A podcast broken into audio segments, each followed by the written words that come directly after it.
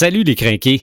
Il est le château fort de la francophonie en Amérique du Nord. Il a sa propre culture. Il consomme la culture d'ailleurs. Il influence la culture d'ailleurs. Pour l'épisode 123, on parle du Québec.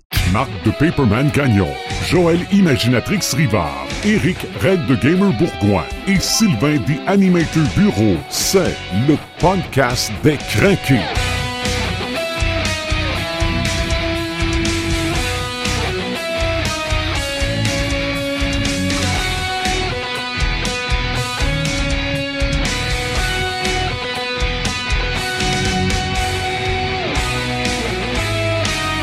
123e épisode du podcast des Crinqués et on parle pour la première fois en 123 épisodes de chez nous parce que le podcast des Crinqués est un produit de culture pop du côté du Québec. Paperman, salut. Salut. Imaginatrix, salut. Salut. Et salut Red the Gamer. Salut The Animator, salut les crinqués, j'espère que tout le monde va bien. Oui, ben oui, raison pour laquelle on parle du Québec aujourd'hui, Joël en avait eu l'idée. On est à quelques jours de la fête nationale du Québec, la Saint-Jean-Baptiste, le 24 juin. Donc on s'est dit, pourquoi pas?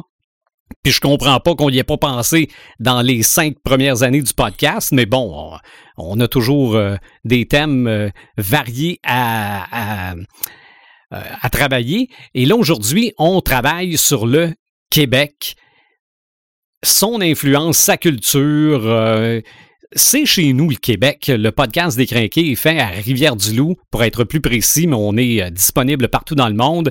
Et on va voir aujourd'hui que, oui, dans notre petite province à nous autres, il se passe plein de choses, mais ça rayonne aussi pas mal partout dans le monde.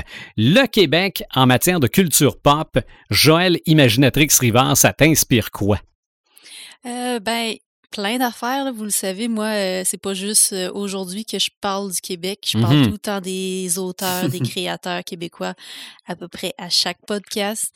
Euh, Puis là, c'est ça mon défi, en fait, que je me suis donné ce soir, c'est d'essayer de vous parler de des, des trucs que je vous avais pas déjà parlé. Euh, tu sais, j'ai souvent parlé de Axel Lenoir, par exemple, de Ariane Gélina.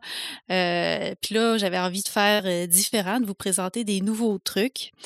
Fait que euh, finalement, je me suis mis une grosse contrainte parce que je parle tout le temps de tous les trucs que j'aime. c'est ça. Fait que- mais euh, il y a un Donc, truc, si je comprends, exemple- ça va être des trucs que t'aimes pas. Non, vraiment pas, parce que euh, j'en découvre tout le temps, c'est ça qui est le fun. Mhm. Puis euh, il y a des trucs aussi, je vous parle moins quand même des fois. Fait que, euh, mais bref, il y a une série, une web série que j'ai découvert récemment et très en retard à part de ça. En fait, c'est euh, notre invité du dernier podcast, Jérémy Bernard, qui Mhm. m'avait parlé de ça.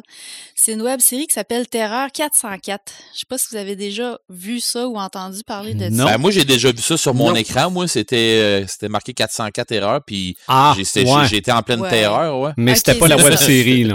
C'est, c'est, c'est, c'est de là que ça vient. Mais bref, c'est une, euh, c'est une série euh, avec des... C'est un peu comme des courts-métrages. C'est des courts épisodes de 10 à 15 minutes, euh, des épisodes d'horreur, en fait. C'est réalisé par Sébastien Diaz, puis ça a été coécrit par Samuel Archibald et William S. Messier. Et ça, je dis que je retard là-dessus parce que ça avait été diffusé sur tout.tv euh, à partir de 2017, là, la première saison 2017, la deuxième saison 2018. Puis, euh, bref, c'est un peu, euh, c'est un peu comme des nouvelles littéraires, un peu si on veut. Là, chaque épisode raconte une histoire différente, OK. beaucoup inspiré de légendes urbaines, un peu si on veut. Là, ça donne un peu le, le- ce feeling-là. Puis euh, vraiment là, j'ai pogné quelque chose. C'est vraiment bon. C'est avec des acteurs qu'on connaît en plus. Euh, c'est vraiment un truc chouette à regarder là. Tu te mets à écouter ça puis t'es en ligne toutes les uns après les autres là. Ça s'écoute super rapidement. Puis euh, il y a un truc vraiment drôle dans le deuxième épisode, je crois. C'est euh, j'ai oublié son nom, mais la blonde de Sébastien Diaz qui, euh, qui joue dans, dans un des épisodes. Et on, on va dire qu'il s'est gâté. Mettons que la fin était pas joyeuse pour, pour cette actrice-là. J'ai trouvé ça vraiment très drôle. Bianca Gervais, oui, merci, c'est ça. Mais bref, j'avais trouvé ça extrêmement drôle là, de, de l'avoir joué là-dedans alors que c'était son chum qui réalisait ça. Mhm. C'est c'est Mais- gratuit, ça, Joël?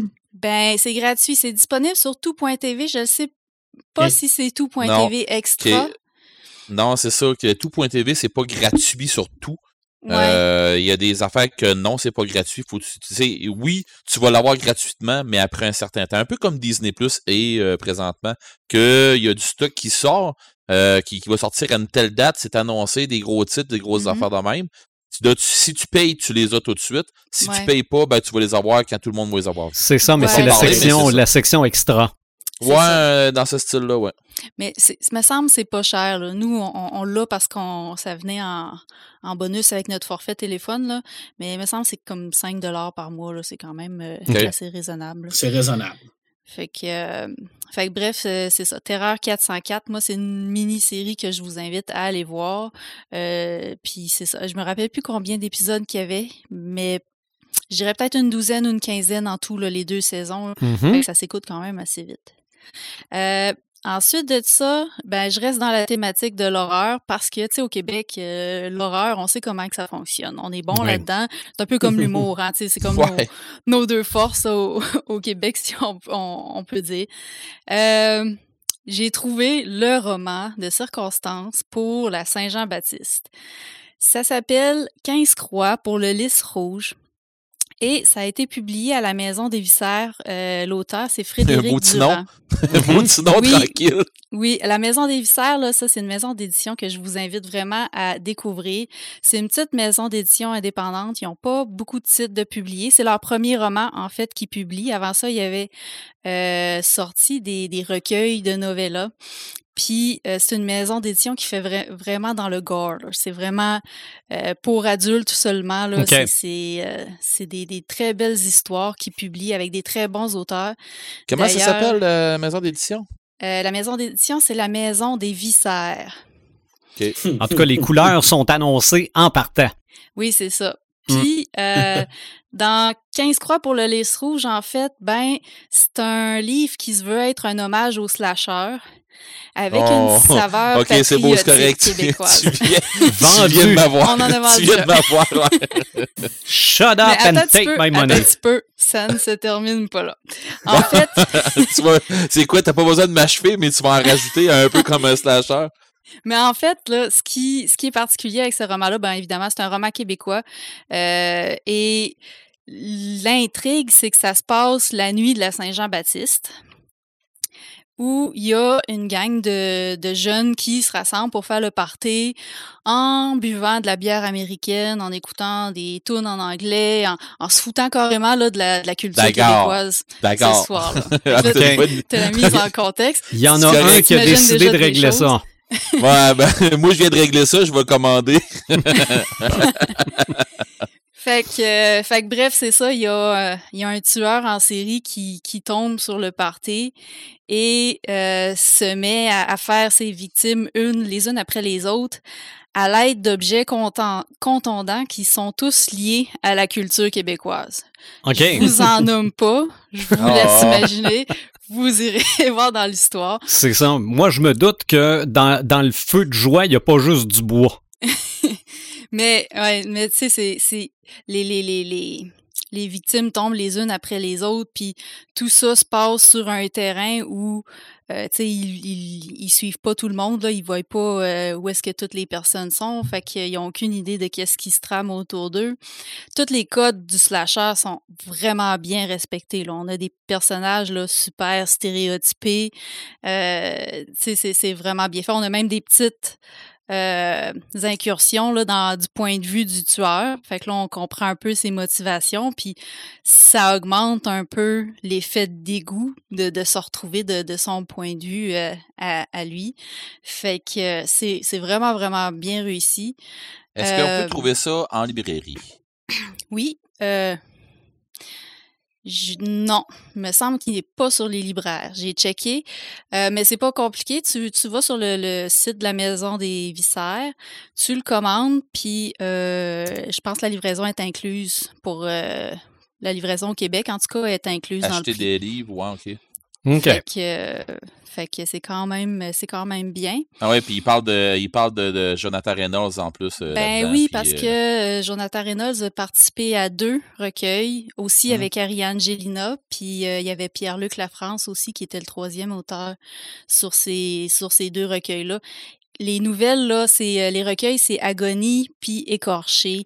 Les nouvelles dans ces deux recueils-là là, sont sublimes. C'est c'est vraiment, euh, Mhm. c'est vraiment Ben, j'ai les ai en avant de moi, là, puis c'est pas tra- ça a pas l'air tranquille beaucoup. Oui, puis je vous avais déjà parlé de la nouvelle de Jonathan qui s'appelle, je crois, euh, Rid- Rydia avec un L, avec euh, qui parle de deux fans de Final Fantasy euh, qui se rencontrent, puis, euh, puis bref, ça, ça donne ce que ça donne à la fin, mais c'est vraiment intéressant. Puis cette nouvelle-là, là, elle est toute dans la suggestion. Là. Il n'y a pas de détails, gore ou quoi que ce soit. Là. C'est vraiment là.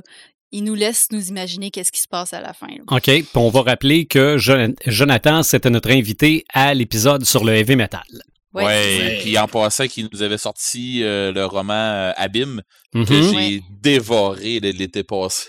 J'étais passé à travers de ça. euh. Puis pour, pour vrai, pour moi, dévorer un livre vite de même, ben euh, c'est c'est fort. là. Il y en a un autre monsieur qui est capable de faire ça avec, avec moi. Ben, il y en a C'est c'est qui? Trois. ben, il y en a trois, OK? Présentement, là, un livre que je lis, que je suis en train de lire et que je vais finir par finir, c'est Alice de Patrick Sénécal, qui Ouais. est un, Produit Ah, québécois, ça aussi. c'est ça. Après ça, euh, après ça, ben, euh, une de mes amies qui est, qui, est- qui est auteur, euh, je vais tomber dans son livre aussi, dans ses deux livres. À un moment donné, il m'a tombé aussi dans celui de, de, de notre chro- chroniqueur à nous. Tu sais, j'ai- non, non, j'en ai pas mal. Puis, tu sais, c'est sûr que, ouais, monsieur Maxime Chatham, c'est ça que tu voulais que je dise, hein? Ben oui. puis monsieur, puis, puis monsieur le défunt Lovecraft, mais écoute, euh, les autres, j'en parle tellement. Fait que, mais Oui. j'ai, moi, j'ai placé mes deux noms, Marc. Oui, mais tu peux, tu peux donner le nom de ton ami aussi parce que ça a été notre invité sur le niveau 2 de la place des femmes dans la culture pop. C'est vrai, c'est vrai, c'est vrai. Cynthia Dubé, dans le fond, ben, vous avez vu les photos euh, que j'ai envoyées sur euh, la, la page des Crinqués euh, Mhm. samedi passé, pas, ça, ça, samedi passé en après-midi, euh, qui vient de sortir un livre pour, euh, pour, pour enfants, qui est pas tant un livre pour enfants, mais c'est les aventures monstrueuses des frères Tremblay. Euh, dans le fond, c'est le plus vieux des frères, si je me trompe pas, qui se ramasse dans le bois puis qui cherche ses deux frères, ses deux plus petits frères, mais qui a un paquet de bébites qui vont, tu sais, il va arriver un paquet de défis, un paquet de trucs euh, qui est pas trop le fun, dont le fameux euh, Sirène Head, Ah oui. qui, ça fait que c'est ça. Il y, a, il y a un truc avec ça, puis bon. Mais que j'ai hâte de voir, là, mais C'est là. un projet euh, qu'elle a fait avec son fils, en fait. oui, et c'est exactement ça, parce que les, tous les dessins dans le livre, je l'ai, là, le roman à côté de moi, puis tous les dessins dans le, dans, dans le roman, euh, c'est tous des dessins que son fils a fait, qui ont, qui ont retravaillé, pas, pas la maison d'édition, là. Son fils a dû les retravailler un peu, euh, tu sais, un paquet de trucs dans ce style-là, puis comme euh, Cynthia l'a expliqué, elle dit quand j'étais, euh, parce que quand elle nous a fait une allocution, elle dit euh, quand j'étais jeune, je lisais, je lisais des, des romans, mais euh, ou des romans illustrés, puis elle dit je trouvais ça le fun, mais d'avoir des illustrations, mais je me reconnaissais pas dans les illustrations qu'il y avait là parce que c'était trop liché, c'était trop beau, c'était trop ci, c'était trop ça. Tu sais, tu voyais que ça, avait été dessiné par un ordinateur ou par des gens, tu sais, des artistes à faire de même. Puis elle dit, je reconnaissais pas le côté euh, enfant là-dedans. Mais là, elle dit, ce que je voulais faire, il est fait maintenant avec son fils. Puis j'ai hâte de voir. euh, tu sais, puis en plus, euh, le dessus du, du livre, ça se trouve être une toile que Cynthia a faite. OK. Fait que c'est ça. Mais euh, puis c'est sûr que on a on a Joël aussi avec nous autres qui, Ben oui. fait ben oui fait que tu sais je c'est ça je euh, on a déjà parlé un peu de ton livre euh, aussi euh, le berger des loups puis c'est quoi l'autre t'as pas une autre affaire aussi qui était c'est le- l'autre nom là? Caroline J'ai rien Ah. d'autre de publier, à part peut-être une nouvelle. non c'est ça ok c'est ça d'abord c'est la nouvelle que tu me parlais ou tu avais fait un concours avec je pense que c'est quelque chose Ah comme oui, ça j'avais. Ben, en fait, c'était un, un challenge qu'on avait fait pendant le confinement l'année passée. ah c'est ça d'abord C'était, fallait que j'écrive une histoire en me fiant sur une illustration de Laura Lou Fortin. Oui, c'est vrai. ah c'est ça Qui est une artiste québécoise. ben oui Oui. Eh ouais. Ben oui, Frigin. Oui, c'est vrai, qui, qui est quand même qui rayonne à- à- à- en dehors du Québec Ben en oui, masse ben oui, aussi. ben ben oui. oui. C'est vrai. Oui, puis elle aussi, on en avait parlé dans le podcast sur les. Mhm. On l'a eu en invité aussi. Ouais. Mm. Oui. Ah oui. mais, euh, euh, mais bref, c'est ça. Je suis en train de euh, de m'incruster dans ton, ben oui, dans, ton segment. excuse-moi, excuse-moi. Euh, en fait, euh, ben, concernant la maison d'édition, euh, la maison des Viscères, euh, c'est ça, c'est euh, Frédéric Raymond, qui est aussi auteur, qui, qui dirige cette maison d'édition-là. Et il y a un autre recueil de nouvelles qui avait déjà été publié, qui est aussi à thématique un peu québécoise, si on veut. Je l'ai pas lu celui-là encore, mais ça s'appelle Exode. Puis encore là, c'est trois nouvelles ou novellas qui sont inspirées de légendes québécoises. Fait Ouais, ben je l'ai en avant de moi, justement, Exode. Ouais, c'est ça. Je pense qu'il y a une histoire inspirée de Aurore l'enfant martyr. OK. Ben, c'est ça, c'est Euh, euh, Aurore l'enfant martyr se venge, euh, les loups, les, les loups entrent, hantent la de campagne. loup-garou. Ouais, puis euh, Montréal envahi par les mon- par des monstres. Ouais, puis je pense que c'est des monstres euh, de fourrure orange. Ouais, ben Ah. en tout cas, l'image qu'on voit, c'est ça un peu. C'est ça, qui, euh, qui sont référence à, à la mascotte du Canadien. Mhm. Euh, puis bref, c'est ça, c'est une maison d'édition à, à découvrir. Pour en revenir sur euh, le roman de Frédéric Durand, ben évidemment, c'est pas un c'est c'est un livre pour public averti seulement. On s'entend que, en fait, tous les livres de la Maison des Viscères, c'est pour public averti seulement. Je tiens Ouais. à, à préciser. euh, Es-tu en train de m'avertir? T'es averti. toi, j'ai pas besoin de t'avertir. Mais, toi, on sait, tu lis de tout quand que c'est gore, puis t'es bien content. mais, euh, mais bref, c'est ça. Euh, ça contient évidemment du gore, euh, de la sexualité. Moi, personnellement, j'aurais aimé qu'il y ait plus de gore, un peu moins de sexualité. Mais ça, c'est mon avis personnel. Mais, tu sais, les premières scènes de meurtre étaient vraiment décrites avec full de détails. On rentrait vraiment dans les détails. C'était super beau à lire. Mais un peu plus tard, là, ça commençait à, à comme se passer un peu plus vite. On voyait un peu moins de trucs. Euh, Puis tu sais, ça, j'aurais aimé qu'ils continuent d'en beurrer épais. Ça en était drôle à la manière. C'était vraiment dans l'exagération. Il aurait pu faire l'inverse. Commencer lentement, puis euh, y aller en, Ouais, en peut-être. gradation. là. Mais bref, c'est ça. fait que, euh, fait qu'il y a un super de bon livre à découvrir que je vous invite, euh, si vous avez, si vous avez pas le cœur sensible, je vous invite à, à aller jeter un petit coup d'œil de ce côté-là. Mhm. Euh, ensuite de ça, ben, j'y vais rapidement avec euh, un autre livre qui euh, a été écrit par un auteur du Bois-Saint-Laurent qui s'appelle Rabasca Barnac. Et je vous en parle parce que non seulement c'est écrit par un auteur québécois, mais c'est vraiment un, un beau bijou culturel québécois, un beau euh, truc qui, qui met en valeur notre culture québécoise. Et c'est écrit par Éric Saint-Pierre, qui, euh, je crois, est originaire de Rimouski. Et euh, c'est un mélange entre la dystopie puis les légendes québécoises. Fait qu'on se retrouve dans une espèce de futur où il y a eu un apocalypse, puis les gens ont appris à, à survivre à ça, à se faire des communautés.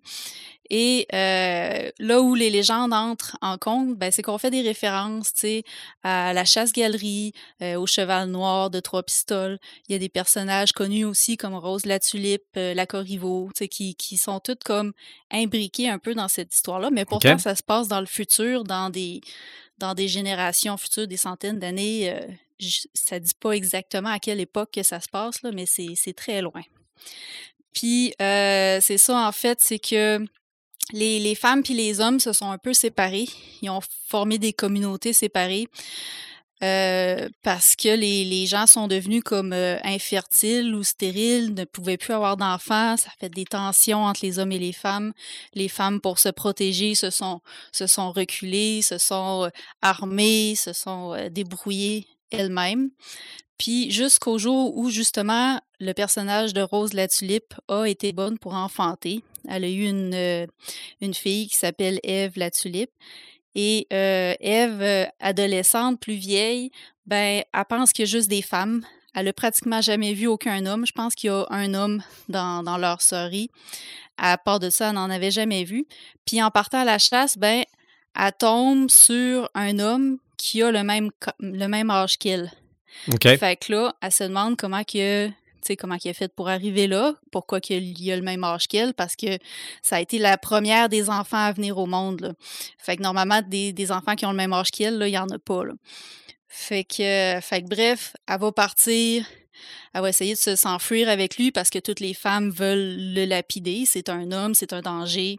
Fait qu'elle va essayer de, de le sauver. Elle va s'en aller vers Montréal. Vers Montréal, ben, c'est plein d'hommes, c'est dangereux. Fait que bref, c'est un, c'est un récit à saveur féministe un peu. On voit vraiment là, les, les, les, enjeux entre les hommes et les femmes, comment que ça pourrait se dérouler s'il y avait ce genre de dystopie-là qui, qui survenait. Euh, puis ce que j'ai beaucoup aimé aussi, là, c'est vraiment la couleur du, la, couleur du, du québécois, dans le fond, dans, dans les dialogues. C'est vraiment parler en joual, parler avec l'accent québécois, c'est vraiment bien transcrit. Puis, euh, puis c'est ça, si vous voulez, euh, si, si les gens de, de l'Europe, mettons, veulent découvrir un peu notre parler, là, c'est vraiment un bon livre parce que c'est pas dans le trop intense non plus. Là. On s'entend qu'on s'en tient juste au dialogue. Fait que c'est super le fun à lire pour ça. On décode bien. Oui, c'est ça. Mhm. OK. Fait que euh, une très belle dystopie qui nous amène vraiment ailleurs, puis euh, que, que, je suggère beaucoup aux gens. Puis, euh, ben, je terminerai mon segment, en fait, en prêchant pour ma paroisse. En fait, euh, il existe un blog qui euh, parle de culture québécoise, surtout, euh, surtout de la culture de genre. C'est le blog Filles de Joal, pour lequel je collabore avec Whitney Saint-Onge et Stéphanie Sylvain qui sont les deux fondatrices. Les filles ont starté ça en 2016. Puis la mission du blog, c'est vraiment de parler de la culture québécoise. Euh, même qu'au début, ils faisaient des petits segments sur les expressions québécoises. Ils parlaient pas uniquement des livres. Euh, ils faisaient ça avec une petite teinte d'humour aussi. Puis ça a évolué, c'est devenu un blog qui est plus littéraire. On parle beaucoup de l'univers du livre, euh, des événements autour du livre. Ben non, ça peut être de l'écriture, mais on fait surtout des, des chroniques littéraires. On parle de, de lectures qu'on a bien aimées. Puis on, les filles, ce que j'aime d'elles, c'est qu'ils ont cette passion-là vraiment de faire connaître la littérature québécoise aux gens. Fait que c'est sûr qu'on s'oriente plus vers les littératures de l'imaginaire parce que, euh, tu sais, c'est pas pour rien non plus qu'on s'est toutes rencontrées au, au Congrès boréal. Ouais. Euh, mmh. puis, puis bref, c'est ça, les filles, euh, ont une passion pour ça, puis moi aussi, on parle beaucoup de ça, mais c'est pas que de la littérature de l'imaginaire, ça peut être aussi de la littérature générale, ça peut être d'autres choses, mais le mot d'ordre, c'est vraiment que ça soit de la culture québécoise. Mmh. Fait que je trouve que c'est une belle fenêtre justement pour, euh, pour euh, autant les auteurs, les créateurs, euh, tu sais, pour que justement le Québec se démarque un peu ben à travers tous les blogs littéraires, parce que souvent, les blogs littéraires n'ont pas cette contrainte-là ou cette orientation-là de parler plus de, de, ce qui se fait ici au Québec. Fait que, fait que je trouve que ça fait, ça fait bien ressortir la, la, la culture au travers là, de, de tous les, les, les, les, blogs littéraires, les, euh, les bookstagram, les, les, euh, les booktubers, puis tous ces trucs-là. Là. Je trouve que c'est quand même euh, c'est quand même bien. Puis c'est pour ça que je suis contente de m'être joint euh, à cette super équipe-là. C'est ça. Et en plus, ben, c'est accessible partout, c'est sur Internet. Ben oui, c'est ça. Fait que si vous voulez connaître euh, les, les, la littérature québécoise, la littérature euh, imaginaire québécoise, ben euh, allez sur le blog Filles de Joal, puis vous allez être servi. Yes. Fait que c'est pas mal ça pour mon segment. OK. En passant, pendant qu'on jasait, je me suis commandé le livre. ça n'a pas été long. tu, tu, devrais l'avoir quand même assez rapidement. C'est ouais, déjà ben, réglé c'est déjà réglé. Tu sais, que tu disais shut up and, take my money, c'est ça que j'ai fait. Bon, ben, tu m'en reparleras euh, au prochain épisode. Ah, ben, t'as peu, Il faut toujours bien que je le reçoive puis je commence à le lire. il va s'en aller sur une pile, mais, là. Mais euh, c'est un petit livre qui se lit euh, très. Je l'ai lu en deux soirs, là. Ah oui, toi. Euh, toi. Non, non, mais quand t'embarques, là, t'embarques pour de vrai, là. Ben, comme j'ai fait pour Abim, j'imagine. Ouais, c'est ça. Puis c'est plus court qu'Abim, fait que ça, ça, passe quand même assez vite. Mm -hmm. Cool. Ça. Donc, Paperman, tu un gros défi, c'est-à-dire, dans le courant de la prochaine demi-heure, faire acheter un livre à Red the Gamer. pour faire comme Joël. Donc, toi, euh, Paperman, le Québec. Je suis capable de faire ça. Ah, ben, en tout cas, tu en fais lire en masse. Ça, c'est un fait. Donc, parle-nous du Québec dans les livres. J'ai peine à croire que Québec fasse partie du monde de l'éveil. Je pense plutôt que, par quelques miracles, s'est cristallisé en ces lieux un fragment d'un de ces rêves éphémères où tous nos souvenirs artistiques et littéraires, toute notre expérience se fond dans un panorama idéal et inaccessible d'une fugitive splendeur qui n'a nulle correspondance à la vie courante, mais qui hante toutes nos conceptions de paradis céleste, nos souvenirs oniriques et nos élans aventureux vers le crépuscule d'un radieux inconnu. Évidemment. On est en 1930. Il y a un certain H.P. Lovecraft Ben qui a oui. fait une visite à Québec et qui a écrit un paquet de textes sur son voyage à Québec parce que ça l'a complètement chamboulé. Ah, je me demandais si tu allais en de parler la de, ça, justement. C'était sûr. Et c'était sûr et certain. En 76, euh, Spram de Camp euh, édité euh, tout, euh, tous ces textes-là dans un roman, ben, dans un, un recueil de nouvelles qui s'appelle To, To Québec and the Store, qui est malheureusement pas traduit, je ne crois pas. Et à l'intérieur de ça, il y a la fameuse partie de Description of the Town of Québec. Il a été très, très influencé par Québec. Il a adoré son voyage. La bonne nouvelle, et là, euh, je l'en avais déjà parlé, mais je vais continuer quand même, je vais, je vais quand même me radoter, c'est que cette partie-là, euh, la description de la ville de Québec, va être adaptée en BD dans les prochaines années par Christian Cassinel, qui est en train de faire une magnifique BD sur Lovecraft. Et il va partir de ce voyage-là de, euh, de Québec dans les années 30 pour nous parler de toute, euh, pour nous parler de, Lovecraft, de Québec et toutes les influences euh, de, de l'horreur à l'intérieur de, de, cette grande région de Québec-là. Alors, ça devrait sortir bientôt, dans les années peut-être, peut-être cette année, peut-être l'année prochaine, mais euh, ça va être une magnifique BD. Euh, Ça, je peux vous le, le jurer. Que J'ai eu la chance de, de voir quelques planches de cette BD-là. Puis ça va vraiment être absolument euh, génial. D'ailleurs, euh, non, je n'ai pas le droit de le dire. Je vais le garder secret. Malheureusement, je, je ne peux pas. Je viens de me rappeler que, que Christian ne voulait pas que j'en parle. Euh, Je dirais pas t'es bien poche, mais t'es bien poche. Ouais, je Moi, je sais, te je dis suis. jamais mes secrets d'auteur parce que tu vas tout le temps faire ça aux gens. Ah, Joël, elle a dit Ah non, j'ai pas le droit Non, non. Euh, mais ça va être une grosse sortie. Une grosse sortie. Euh, Christian Cassinel, qui est, euh, qui est un artiste euh, extraordinaire au niveau du dessin parce qu'il il éclate les planches. Euh, il sort vraiment du, euh, de, de la BD euh, plus euh, contemporaine, et surtout au niveau, au niveau de la mise en scène. Euh, la mise en page, euh, il est vraiment superbe. Il joue beaucoup avec les couleurs également. Euh, ça va être quelque chose. Moi, j'ai vu des planches il y a des planches qui sont excessivement horrifiques à l'intérieur de ça mais tout en étant en même temps une superbe, un superbe hommage à la ville de Québec, parce que Lovecraft a vraiment beaucoup, beaucoup aimé son voyage à Québec. Hein? Alors, on, le disait un reclus, mais ce n'était pas le cas du tout. Il voyageait beaucoup. Euh, alors, euh, des fois, on, a- on- on parle souvent à travers notre chapeau, euh, car c'est le temps de Lovecraft. Maintenant, euh, j'étais un peu comme Joël, moi dans mon segment parce que je me suis dit, est-ce que je radote? Parce que je parle souvent d'auteurs québécois. Euh, je vous ai parlé de, de Jake Dion, je vous ai parlé d'Olivier Carpentier, de, de Julien Paris-Sorel. Puis là, je me suis dit, moi, tu vas refaire la même affaire, on reparler encore de tout ça. Là, le monde va dire, ouais, mais il radote, ça, c'est vrai, oui, je radote. Mais bon, bref, je, je radote, je, je ne vais pas radoter ce soir. OK. Euh, je vais vous présenter des trucs qui sont bien entendu des coups de cœur, mais qui ne sont pas connus du grand public. Euh, je commencerai tout de suite par régler le problème de, du, euh, de Tolkien, parce qu'il faut que j'en parle. et là, vous allez me dire, mais quel est donc le lien entre Tolkien et le Québec? Ben oui. Hein?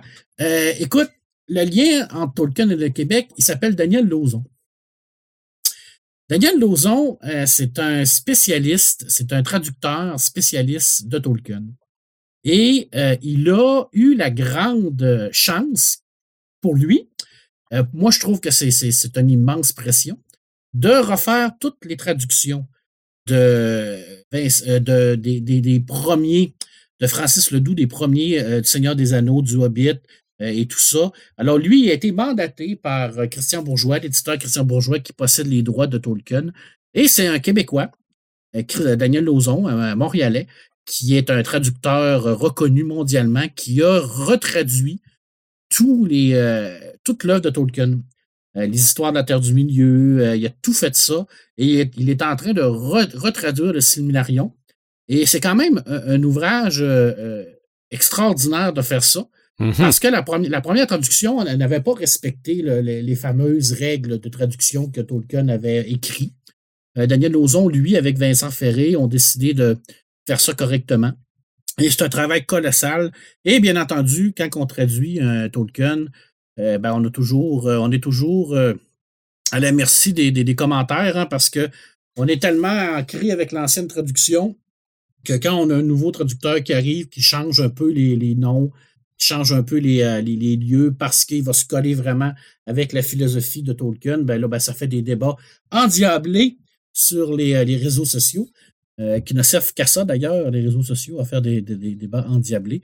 Mais moi, c'est un type que j'admire beaucoup parce que c'est quelqu'un qui est respecté dans, dans le monde des, des fans de Tolkien.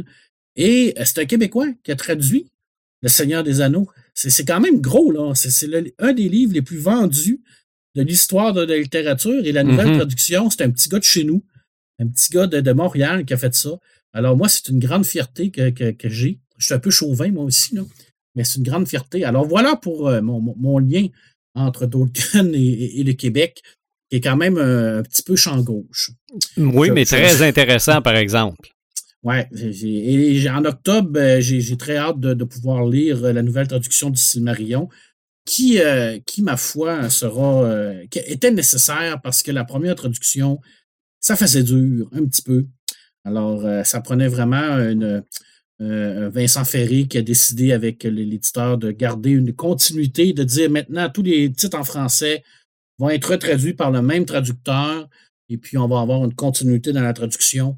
Alors, euh, c'est qu'on aime, qu'on n'aime pas maintenant, la traduction officielle, c'est celle-là de Daniel Lauzon, qui est fait foi de, de, tout maintenant. Alors, et ça a été vraiment un travail de longue haleine. Je ne sais pas combien de temps ça lui a pris, là, mais c'est euh, excessivement long traduire Tolkien. Mm-hmm. C'est un, un, maître des langues, hein, alors c'est pas toujours facile.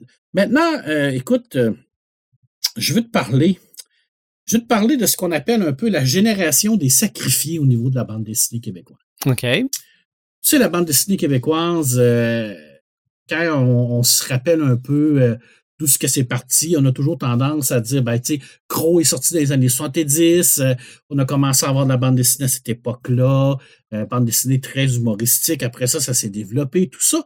Mais en parallèle de ça, il y avait une petite gang dans les années 80-90 euh, qui étaient des spécialistes qu'on appelle des fanzines, des, des, des genres de, petits fascicules. Là, oui, oui, oui. Euh, qui très, très reliés à Fais-le toi-même d'ailleurs, là, parce que c'est des gens qui le faisaient eux autres mêmes puis qui les distribuaient eux autres mêmes. Et à l'intérieur de ces, euh, ce, petit groupe-là, il y a des, des génies de la BD québécoise qui ont fait en sorte de la faire éclater, mais qui ne sont pas connus majoritairement par le grand public. Ils sont bien entendu reconnus par les, les spécialistes de la BD, mais euh, ce qui est drôle d'ailleurs, c'est que dernièrement, plusieurs de ces euh, BDS-là ont sorti euh, des, bandes dessinées qui ont eu une, grande popularité. je pense entre autres à, Grégoire Bouchard qui a, sorti, qui a sorti des, merveilleuses BD de science-fiction. Mais c'est tous des gens qui ont construit la bande dessinée comme on la connaît. Et je vais, je vais t'en nommer quelques-uns.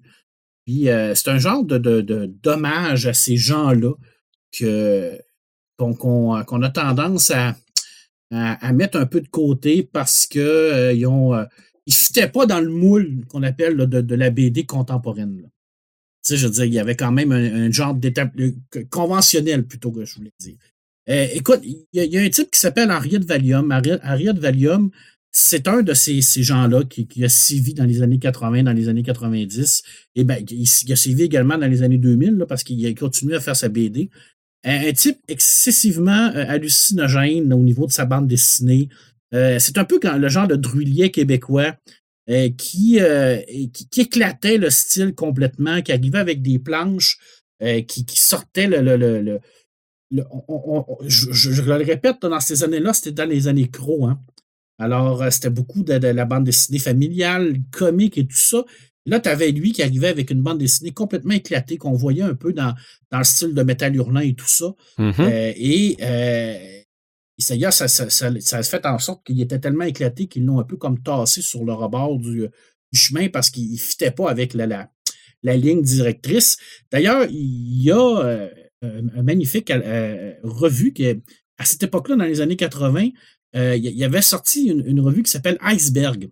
Iceberg, c'est un genre de collectif de bandes dessinées où tu avais tous ces gens-là un peu comme euh, mis de côté, qui, ont décidé de se dire, ben nous, on, va s'en faire une revue, puis on va s'éclater. On, on, va, on va se, on va s'auto-éditer. Euh, on va dire, euh, moi, je suis pas assez bon pour être dans le croc parce que je je fais pas de l'humour, mais moi, ça me tente pas de faire de l'humour. Alors, euh, moi, ça me tente de faire des trucs adultes, ça me tente de faire des trucs éclatés, ça me tente de faire des trucs un peu plus gore, un peu plus violents, un peu plus sexuels. Euh, je m'en vais partir ça. Iceberg, c'est un peu comme le, notre métal hurlant au Québec. OK. C'est vraiment une, une, BD qui a fait éclater les choses. Là-dedans, ben, tu as eu beaucoup de, de, de gens qui ont, qui ont, travaillé dans Iceberg. D'ailleurs, si vous avez un, un, un, un album d'iceberg ou un numéro d'iceberg, gardez-le. Parce que moi, j'aimerais beaucoup ça. Euh, allez, vous chercher. Là, parce que c'est vraiment très, très, rare. Je, moi, j'adorerais ça d'en avoir un. Puis, dans, cette revue-là, il y a un type qui s'appelle Cédric Lotte, qui, lui, euh, était déjà à l'époque un caricaturiste quelqu'un qui, qui, a travaillé pour Le Devoir, qui a travaillé pour la presse, tu sais, qui, qui, faisait des, des, dessins un petit peu euh, euh, un peu partout dans les journaux, très jeune d'ailleurs à cette époque-là.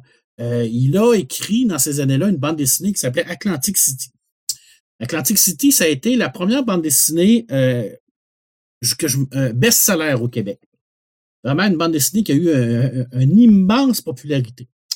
Et ça a été également Cédric Lotte, le premier Québécois qui a été publié en Europe. Euh, lors d'une rencontre dans un festival en Europe, euh, les humanoïdes associés ont repris Atlantic City pour le publier en Europe. Alors mm -hmm. là, on est, on est, dans les années 80. Euh, Cédric Lotte est premier Québécois publié. Euh, rencontre Jean-Pierre Dionnet dans les années 80, 82, 83. premier Québécois à participer également à Métal Hurlant. Alors.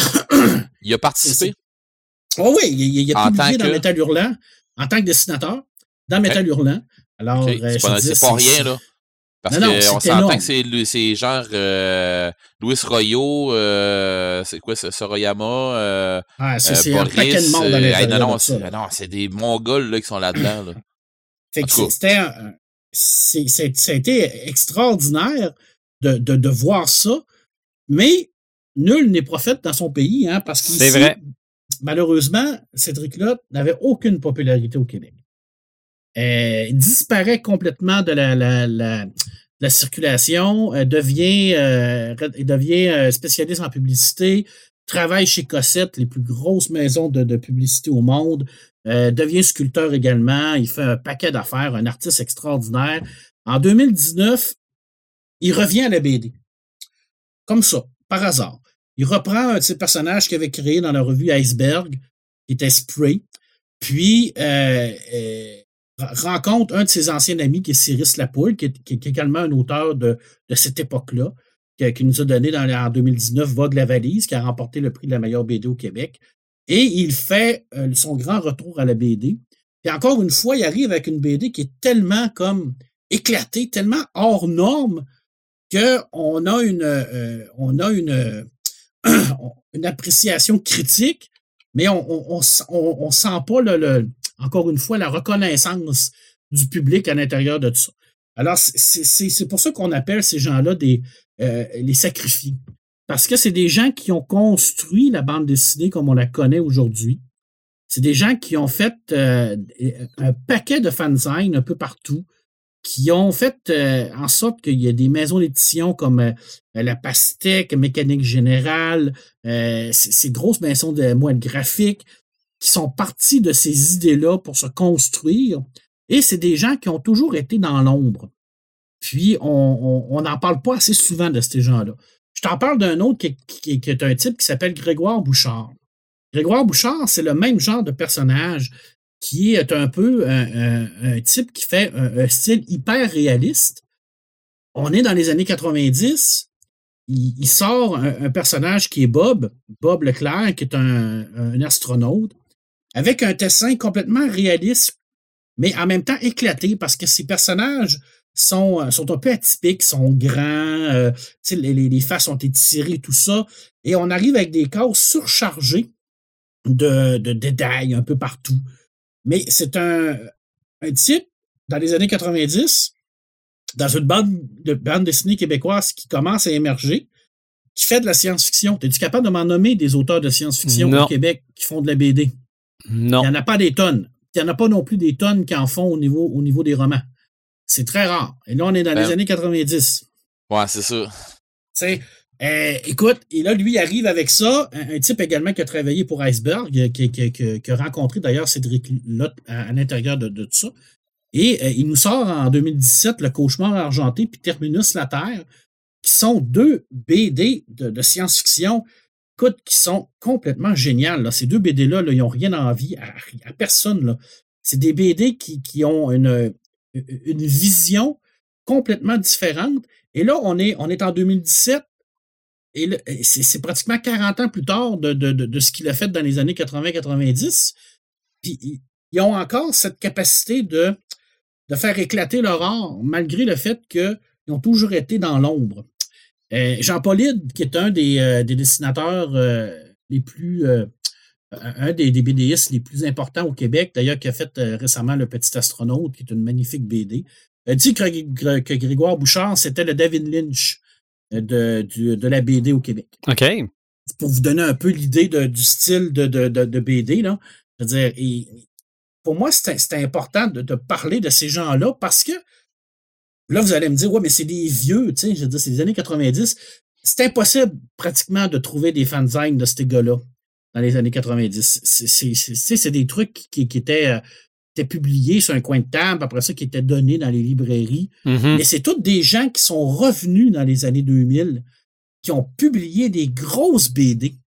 Des grosses BD et puis euh, qui, ont eu un succès, mais pratiquement 30 ans ou 40 ans plus tard que de, leur début. C'est ça, mais ça, c'est Ground Zero. Là. Oui, c'est ça, c'est Ground Zero, tout à fait. la bande, Québec, la bande dessinée québécoise est partie de ce, ce, genre de, de, de, chaudron qui, qui, qui, mijotait avec tous ces gens-là, avec tous ces fanzines-là qui, sortaient un peu partout. Il n'y avait mm-hmm. pas de structure éditoriale, puis tous ces, ces, ces types-là. Je pourrais parler de Julie Doucet également, qui, qui, qui est publiée en anglais surtout, mais qui faisait partie de cette gang-là, de Richard Suicide également, qui ont, qui ont fondé la bande dessinée comme on la connaît aujourd'hui. si on est capable aujourd'hui de lire Jake Dion, on est capable de lire Olivier Carpentier, on est capable de lire Julien Paris-Sorel, c'est parce qu'on a eu ces, gens-là qui ont toujours été dans l'ombre, puis qui ont, euh, qui, ont fait éclater les choses. Puis moi, ça me. Je suis comme en deux, en deux émotions. Euh, j'ai une émotion de fierté parce que ces gens-là, euh, je parle souvent avec eux, puis je vois ce qu'ils ont fait. Puis je trouve ça extraordinaire qu'ils ont été capables de revenir dans les années 2000 puis nous sortir des nouvelles BD, puis encore une fois nous, nous impressionner avec leur art. Puis en même temps, il y a un petit sentiment de colère parce qu'on n'a pas beaucoup de mémoire au mm-hmm. Québec. Euh, quand, euh, quand Cédric Lott est plus reconnu en Europe qui est reconnu au Québec, tu te dis, il y a quelque chose qui cloche à quelque part. Je ne sais pas quoi, mais il y a quelque chose qui fait en sorte que on, est peut-être dans un genre de roue qui euh, remet tout le temps les mêmes personnes en avant-plan avec le, fameux magazine Crow qui a, qui a, fait sortir euh, Pierre, Fournier et Al Godbout et tous ces gens-là. Mais il n'y avait pas rien qu'eux autres. Il y avait des gens autour d'eux autres. Il y avait des gens en dessous de ça qui bouillonnaient. Puis oui, c'est pas des trucs qui sont grand public. Oui, c'est des trucs qui sont complètement éclatés. Oui, je ne ferais pas lire à Ariette euh, à, à tout le monde. Je veux dire, de Valium, je ne peux pas faire lire ça à, monsieur et madame tout le monde parce que c'est un style qui est très, très provocateur, qui est très, très euh, psychédélique. Alors, si vous n'aimez pas ça, c'est sûr et certain que passez votre tour. Mais ces gens-là ont fait éclater la BD. Puis aujourd'hui, ben, comme on parlait de Québec, comme on parlait de la bande dessinée québécoise, ben, j'avais vraiment envie de, de vous les faire connaître, puis de dire allez-y, allez lire Vogue la valise de Cyrus Lapolle qui est sorti euh, en 2019. Allez Ah, lire c'est le livre que j'ai, ça? Tu l'as-tu? Ben, c'est du. J'ai pas gagné ça, moi, dans une bibliothèque. Oui, c'est vrai, tu as gagné ça. C'est vrai, tu l'as. Ben oui, je Euh, l'ai. allez lire. Tu liras ça, c'est- c'est merveilleux. Mhm. Allez lire Spray de Cédric Lotte, qui est une bande dessinée qui éclate tout. Euh, Grégoire Bouchard, si vous aimez la science-fiction, vous allez adorer ça. Il y a des fusées, ça se passe dans l'espace. C'est complètement éclaté. Vous allez triper là-dessus. Ces gens-là, ça fait des années qu'ils ont ce talent-là, puis on les reconnaît seulement que dans aujourd'hui. C'est un peu décevant, mais en même temps, c'est pas surprenant parce que c'est c'est- la bande dessinée québécoise n'est pas encore arrivée à maturité, elle est encore en gestation. Euh, on a encore beaucoup de chemin Ben, à il y a faire. du monde qui pour- travaille. Ouais, mais il y a du monde qui travaille fort, là. Ah, énormément, énormément fort, énormément fort. Mais la bande dessinée de genre comme ça, comme ce que Grégoire Bouchard fait, je veux dire, on est carrément dans de la bande dessinée de genre qui, en, qui, qui, qui, qui est euh, absolument euh, reconnue partout. Là, je veux dire, son style, sa façon de faire, c'est extraordinaire. Mais ici au Québec, des fois, de la bande dessinée de genre, on a un petit peu de difficulté avec ça. Euh, la littérature de genre également, on a un petit peu plus de difficultés avec ça. Euh, je pourrais vous nommer plein, plein, plein d'aventures et d'histoires qui, se passent dans, dans, ma vie par rapport à ça. Mais je voulais vous les faire connaître, ces types-là. Sauter là-dessus, c'est vraiment, vraiment des superbes auteurs. Puis vous allez triper, essayer de. de fait, bien googler, d'aller voir les planches de ces gens-là, puis vous allez faire comme Oh my God. Puis rappelez-vous que ces gens-là, ils sévissaient dans les années 80-90. Ils faisaient de la PD tellement en avant de leur temps. C'était, c'était pratiquement du. C'était pratiquement de, de, de- de la projection dans le futur. C'est ça, les, les gens étaient pas prêts. Non, ça, je peux te jurer que les gens n'étaient pas prêts à cette époque-là. Mais là, je pense qu'on est prêt. Mhm. Je pense qu'on est rendu prêt. Puis euh, écoutez, sautez là-dessus. Allez-y. Puis euh, c'est pour ça que je voulais vous, vous jaser de ça, que je voulais pas vous jaser de tous les merveilleux euh, BDistes, auteurs et autrices de BD qu'on a au Québec aujourd'hui, parce qu'il y en a tellement. Il y en a tellement des, des, des bons et des bonnes. C'est extraordinaire. On a la chance aujourd'hui d'avoir une, une panoplie de BD au Québec qui se fait, qui sont extraordinaires. Oui. Puis en, en même temps, on, on a la chance de, de pouvoir côtoyer ces gens-là facilement, ce qui n'est pas toujours le cas avec les, les auteurs en, euh, européens ou les auteurs américains. Euh, c'est beaucoup plus facile de rencontrer Olivier Carpentier dans un, une ba- un Comic-Con que, que rencontrer euh, Jim Lee, là, on va s'entendre. Mhm. Sais. Puis euh, quand on regarde le dessin d'Olivier Carpentier, là, dire il n'y a pas grand-chose à, à envier à Jim Lee. Là. Je veux dire, à un moment donné, il faut aussi avoir les deux yeux dans le même trou. Là. Je veux dire, ces gens-là sont hyper talentueux. Quand tu regardes Jake Dion, ce qu'il a fait avec Alice, je ne sais pas si vous avez eu la chance de voir la Ouais, BD je. Alice. Oui, oui. Je m'en retiens de pas, de, de, de pas tomber dans BD parce que j'ai pas tout à fait fini le roman, fait que ça te donne Ouais. une idée. Quand tu regardes les planches de Alice, tu te dis, ce, gars-là, là, c'est pas. c'est- ça, ça dépasse les normes du Québec. là. je veux dire, c'est. son champ de bataille, c'est plus le Québec, c'est le monde. Il est rendu à un niveau où ce que il peut tout faire. S'il veut, s'il veut le faire, il peut tout faire parce qu'il a le même talent que les grands auteurs, les grands dessinateurs partout dans le monde. là. On est rendu là au Québec. On est rendu dans une situation où ce qu'on a des gens qui, euh, qui font de la BD, qui ont une, euh, une résonance mondiale. Puis c'est un peu grâce à tous ces gens-là qui ont travaillé dans l'ombre. Et aujourd'hui, ben, je voulais le- le- le- leur, rendre, leur rendre hommage. Puis euh, surtout à mon ami Cédric, qui, qui, est, euh, qui est un précurseur sur tous les points de vue. Moi, ça me fascine que ce gars-là soit ami avec Jean-Pierre Dionnet, avec Manœuvre, avec tous ces grands-là, qui a tra- travaillé pour Métal Hurlant. Je pense que c'est le seul Québécois qui a travaillé pour Métal Hurlant. C'est quelque chose là, de, de réussir à, à, de- du Québec, de réussir à aller rentrer dans ce, ce phénomène-là. Puis il l'a fait avec, euh, avec panache. Alors, c'est- c'était c'est ça. C'est, c'est, euh, j'ai pas radoté quand j'ai quand même parlé Non, un peu c'est de, pas de mon ami. J'ai quand même parlé un peu de mon ami Jake, là. J'ai j'ai pas radoté. Tu as parlé un peu de Tolkien. Ben, ça, c'est sûr. Excusez, c'est. Tu t'attendais J'avais pas le choix. J'avais, j'avais pas le choix. C'était obli- c'était obligatoire. Et dis maudit, Red, il a plugué les siens. Faut C'est ça, on bien va, que- on va- on va faire Il fallait pareil. que je le fasse. Ben oui, que je le fasse. mais je pense que tu t'es trouvé une mission, Marc. Lequel? C'est-à-dire, parce que tu disais qu'on n'avait pas de mémoire au Québec pour ce qui est des débuts de la BD, ben, rappelle-nous-les. Ouais, ben, j'essaye. J'essaye souvent, mais c'est pas toujours évident. Tu, tu Ah, viens, tu plus- viens de trouver le thème de ton premier livre. Oh, ouais, pff, non. J'ai pas la patience pour écrire un livre, malheureusement. OK. C'est c'est euh, c'est- c'est- c'est- c'est ma grand mon, mon grand défaut euh, c'est ça je pense que c'est le, le la lâcheté quand je vois Joël euh, qui travaille des fois des fins de semaine qui part puis qui se met vraiment dans un mode de création Tu savais à quel point je suis une personne lâche dans la vie. oui mais t'as- cette même t'as cette capacité de dire j'arrête tout et j'écris Ouais. moi je suis pas capable je suis pas capable de, de, de faire ça puis pour moi ça c'est ça a toujours été une j'ai toujours une grande admiration pour les auteurs et les autrices Mhm. d'être capable de schématiser tout ce qu'ils ont dans leur tête puis de mettre ça sur papier que ça soit cohérent que ça soit le fun à lire puis que tu lis ça puis que tu te dis oh mon dieu mais c'est donc ben bon puis ah je, je rentre là-dedans Bon. sais, moi, j'ai pas ça. J'ai pas cette capacité-là. Mais voir Cynthia qui fait ça, voir Joël qui fait ça, voir Jerry, euh, M. Reynolds qui, fait ça, ça, ça me fascine. J'ai l'admiration pour ces gens-là. Puis de toute façon, s'ils n'étaient pas là, ces gens-là, moi, je travaillerais pas. C'est vrai. Euh, moi, là, c'est c'est pour ça que je vous dis, continuez à écrire, faire des livres, parce que s'il n'y a pas de livres, moi, je perds ma job. Con- continuez à, faire des livres. la-.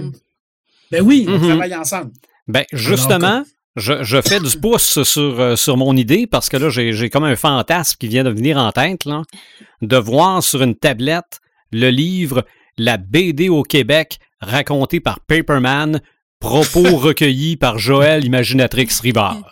Mais je suis pas un spécialiste de la BD québécoise. Tu sais, je pense à mon ami Jean-Dominique Leduc, qui a fait Les Années Crocs, entre autres, euh, qui, a Mhm. fait, euh, qui a fait un livre sur la BD québécoise. Lui, c'est vraiment un spécialiste. Lui, il est vraiment allé profondément dans toute cette époque-là. Tu sais, Je veux dire, j'ai la chance de pouvoir des fois discuter avec lui. Puis, tu sais, je veux dire, c'est des gens qui, qui ont, une, qui ont une, une mémoire de, qui est différente de ce que on voit dans le grand public. Parce que c'est des gens qui s'intéressent à ça.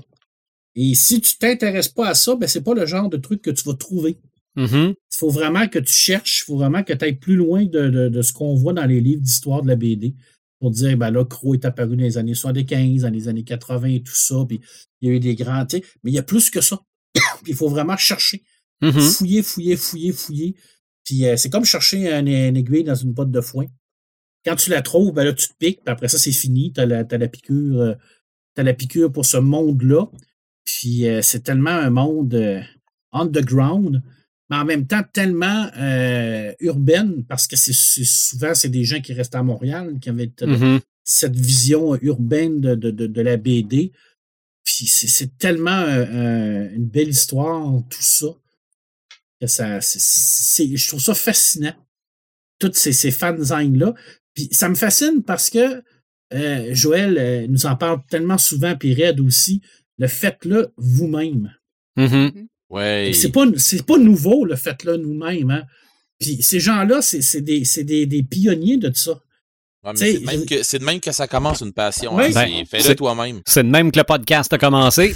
Tout à fait. Effectivement. Alors, oui, oui. ces gens-là, il n'y avait personne pour les éditer, mais il n'y avait pas besoin de personne non plus, parce qu'ils ils ont dit parfait, on va, on- on va le faire nous autres mêmes. On va s'en faire un, nous autres, un petit magazine de, de, de BD, puis on va aller le distribuer un peu partout. On va aller le poser là, puis poser là, puis en mettre un au restaurant là, puis en mettre un dans une brasserie là, puis ci, puis ça, puis tu sais, on, on va s'amuser comme ça. ben, c'est parti de là, puis ça a fait des petits, puis des petits, puis des petits, puis pouf, ça a éclaté.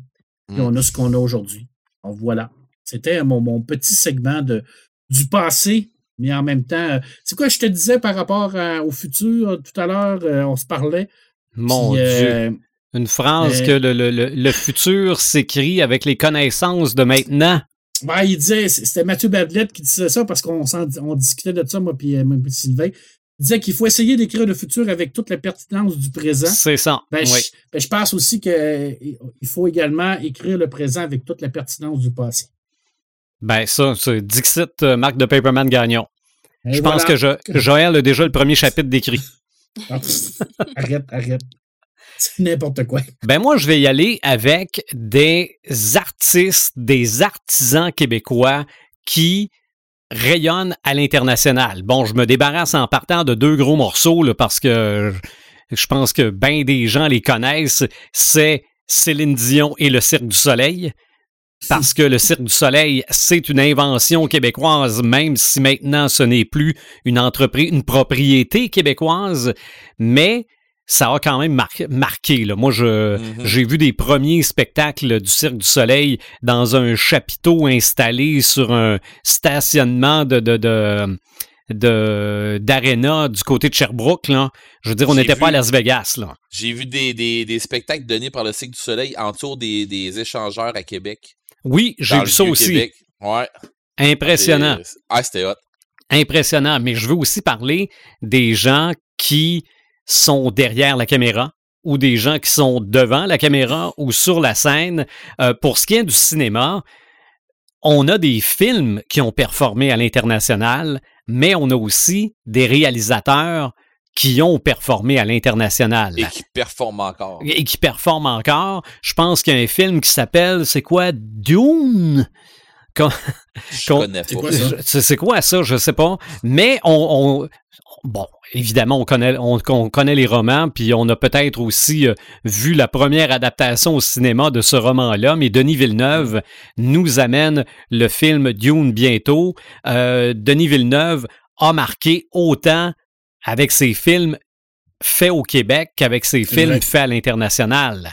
Parce Ouais. que au Québec, c'est quoi? Incendie?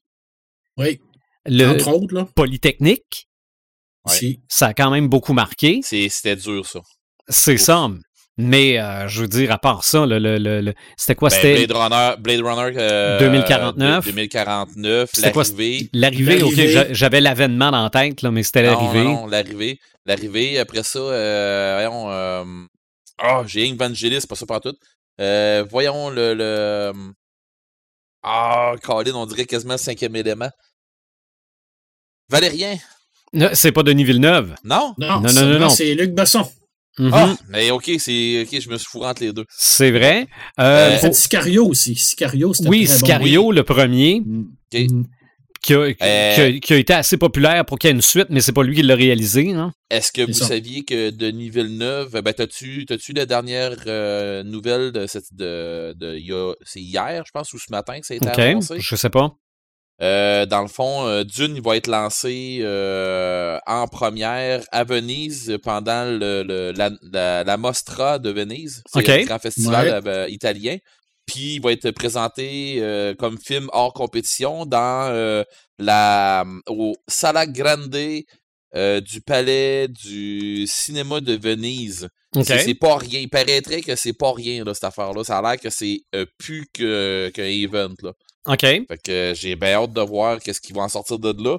Encore là, ils vont sortir une critique avant que le film soit sorti. Là. Euh, Ah, hâte ça, c'est ça. sûr. C'est ça. Ah, ouais, écoute, Ben- euh, Regarde, tu parles du Festival de Cannes. Je vais te parler de Xavier Dolan. hmm. Mhm. Fait que lui aussi a quand même assez bien performé à l'international. Un certain Jean-Marc Vallée aussi. Oui. Autant au Québec. à faire des séries. hein. C'est de ça, séries beaucoup de séries télé qui sont très, Ben- très, très euh, primées. Mhm. Moi, il y en a un autre que j'aime beaucoup, puis qui c'est niaiseux ces films, mais c'est drôle. Je les ai, toutes bien aimés. Là. Euh, Ricardo Troggi. Mhm. C'est drôle. C'est c'est quoi? C'est 1980. Euh, puis euh, toutes les autres qui suivent. C'est ça, je pense que 80, 84, 89. Ouais. Ouais, c'est ça. Je les ai toutes trouvés bons. Là. Tu sais, c'est- sans prétention, on dirait, puis c'est cool. Là. Tu sais, parce que ben, moi, je suis- je suis de cette, cette génération-là, fait que tu sais, j'ai trouvé, ça, ça venait me chercher. Là. Tu sais, J'étais là, là. C'est ça, ben Jean-Marc Vallée a pas fait Crazy, lui, Oui, Oui. Ok. je pense que oui. Ouais. qui est un, qui est un autre film d'époque. Ouais. Le seul Oscar pour un film québécois va à quel film? C'est euh, le secret de l'Empire américain. Non, c'est la non, suite. c'est c'est la suite, c'est vrai. C'est Ah. les invasions barbares. Les invasions barbares. C'est ça. Donc, c'est de- du réalisateur Denis Arcand. Ouais, Tu vrai. parles de Denis Arcand en France, je pense qu'ils savent tous, ben, les gens qui suivent le cinéma connaissent le réalisateur Denis Arcand. Euh, Ouais. À part ça, pour ce qui est de la télé, en dehors du Québec, en tout cas en France, Julie Snyder a eu quand même tout un impact. Est arrivé avec sa, sa maison de production en France et je pense a instauré un professionnalisme ou un style de télé qui n'existait pas en France jusqu'à son arrivée. Euh, aussi, si on prend le concept de l'émission Un gars, une fille, Oui. Ça, c'est québécois. La base. là. Oh, et puis, Puis je des- l'ai vu en- dans d'autres pays. Hein. c'est ça. euh, refait ailleurs, puis eux, c'est pas ça. Ben, ça, c'est, c'est ça pour le pays dans lequel c'est. je veux dire, nous, autres, nous autres, on se reconnaît dans Guillaume Lepage et Sylvie Léonard. Mais en France, c'était quand même Jean Dujardin puis sa blonde, là. Ouais, ouais. Mais tu sais, c'est comme euh, l'autre que j'ai écouté. euh, C'est comme l'autre que j'ai écouté aussi. euh, Brooklyn, euh, Brooklyn Nine-Nine. C'est ça. la Ouais. version québécoise qu'ils ont faite, je sais pas. J'ai, j'ai, j'ai passé au travers de Brooklyn Nine-Nine au complet, puis c'est correct, l'autre, mais il y a un mais. C'est ça. C'est ça. Et je me demande, est-ce que La Petite Vie a une version internationale? Je fais assez peu, oui. Hmm. Aucune idée. C'est ça, j'ai l'impression qu'on l'a essayé parce que ça, c'est très, très québécois. là. Je veux dire, c'est l'humour absurde. euh, Ah, regarde, c'est l'humour de c'est, hein. C'est ça. l'humour de terroir que je dirais.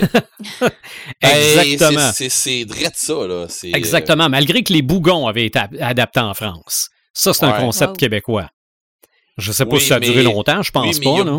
Il y, a trop d'humour, il y a trop d'humour qui sont so- de, de, de, de- d'humour de société qui qui fit pas d'une société à l'autre. Mhm. qu'à moi là, mais tu sais, je suis peut-être, qu'est-ce que je connais là-dedans là? Ben, bon. c'est que des fois, on prend, on n'adapte pas nécessairement l'émission telle qu'elle est au Québec. On part du principe. C'est ça, on part du principe. Si on prend les bougons, qui sont des assistés sociaux qui euh, profitent euh, avec euh, tout écran en lettres majuscules du système, là, ben, Mais je, je trouve que je trouve que tu t'en es bien sorti. Ouais, hein? Description. c'est ça, je- j'ai pas dit le mot crossé. Euh, Ah, là oui. mais t'adaptes ça en France, c'est sûr que tu peux pas parler en France du bien-être social parce que c'est probablement pas comme ça qu'on appelle ça en France, c'est peut-être pas le même principe, mais des gens qui, des abuseurs de système, en Il y en a. France, il y en a probablement aussi, là. Et d'ailleurs, il n'y a pas un film sud-coréen qui a gagné l'Oscar qu'on dirait que c'est ça, les bougons. Parasite. C'est ça? Parasite, c'est Ouais. c'est les bougons, euh, c'est les bougons asiatiques. là. OK. Ouais. C'est c'est le même, même concept. Là, c'est une famille qui squatte une autre famille. Puis Ah, c'est carrément ça. C'est- Ouais, sauf que dans Parasite, ça, ça, ça, ça vire bizarre là, à faire. C'est mais pas un bon. film d'horreur, ça? Non. Ouais, ben, ou non. Ben, il y a, y y probablement des films d'horreur qui s'appellent Parasite, mais c'est pas, euh, c'est pas, c'est pas ce film-là. Ok, non, ben c'est pas un film d'horreur, mais ça vire pas bien. OK. Finalement, euh, c'est euh, eux autres, ils se font peut-être un petit peu plus prendre que les bougons finalement. Ouais. Euh, pour ce qui est de l'humour, l'humour au Québec, c'est quand même très très bien exporté. Ok? Ouais. Euh, Anthony Cavana, euh, Oui. Sugar Sammy. Euh, on recule loin dans le temps. André Philippe Gagnon. Eh mon dieu, Las lui, Vegas. il Qui- lui, qui- il est allé partout, là. C'est ça qui. Show, puis tiens, ben, non, non. C'est ça parce qu'il faisait à lui, à lui tout seul We Are the World. Ouais, ouais, ouais, ouais. Ça, ça, ça, pour vrai, là, ça, a cré- ça, ça a crevé euh, la- les frontières partout. Ça, pour lui, là, ça a été... euh, Ben, un Québécois à Las Vegas avant André-Philippe Gagnon, il y en a peut-être eu, là, mais ça me vient pas. Euh, Peut-être des Québécoises. euh, je, je sais qu'il y avait des, des, des, des grandes chanteuses de l'époque des cabarets qui, qui, qui en a eu. Peut-être. Peut-être, là, mais euh, je, je sais ouais, pas mais qui, ont, mais qui ont pété comme eux autres, là. C'est ça. Ouais, peut-être. ont- Peut-être qu'Alice Robbie a eu un succès aux États-Unis. Ça, c'est Mais sûr. non, mais là, on recule loin, là. On recule très loin, là. Très, très loin. Mais après ça, parlant de Las Vegas, à part, à part Céline André-Philippe Gagnon, il y a le magicien Alain Choquette. Oui. Lui aussi, ça avait été euh, tout, un, euh, tout un succès à l'époque. Ben, Mais le ça, c'est- fait Elvis Story aussi. oui, c'est vrai que ça a fini par déborder les frontières du Québec. Ouais. Ça a été euh, officiellement. euh, euh, ça a eu le saut de qualité officiel de Elvis Enterprise. Exact. Oh, C'est ça. Non, non, Priscilla est venue voir le show. C'est pas n'importe quoi. Non, non, non, non. Non, non, non, puis je veux dire, il y a du monde qui sont très bons, là, qui font du Elvis, puis lui, il a fait oh, OK, t'étais d'une classe à part, là. On C'est est loin d'Elvis Wong, là. Ah. Non, on est loin d'Elvis Gratton. Ça, c'est, un fait. Puis pour ce qui est de la musique, ben, il y a un groupe qui me vient vite, vite en tête, Simple Plan, à un moment donné, ça a été euh, un succès planétaire. Puis je veux dire, il y en a plein d'autres. Euh, dans notre euh, spécial Heavy Metal, on a parlé du Heavy Metal québécois. Ouais. On, Mais- Joël nous a déjà même comparé à un groupe de Heavy Metal québécois.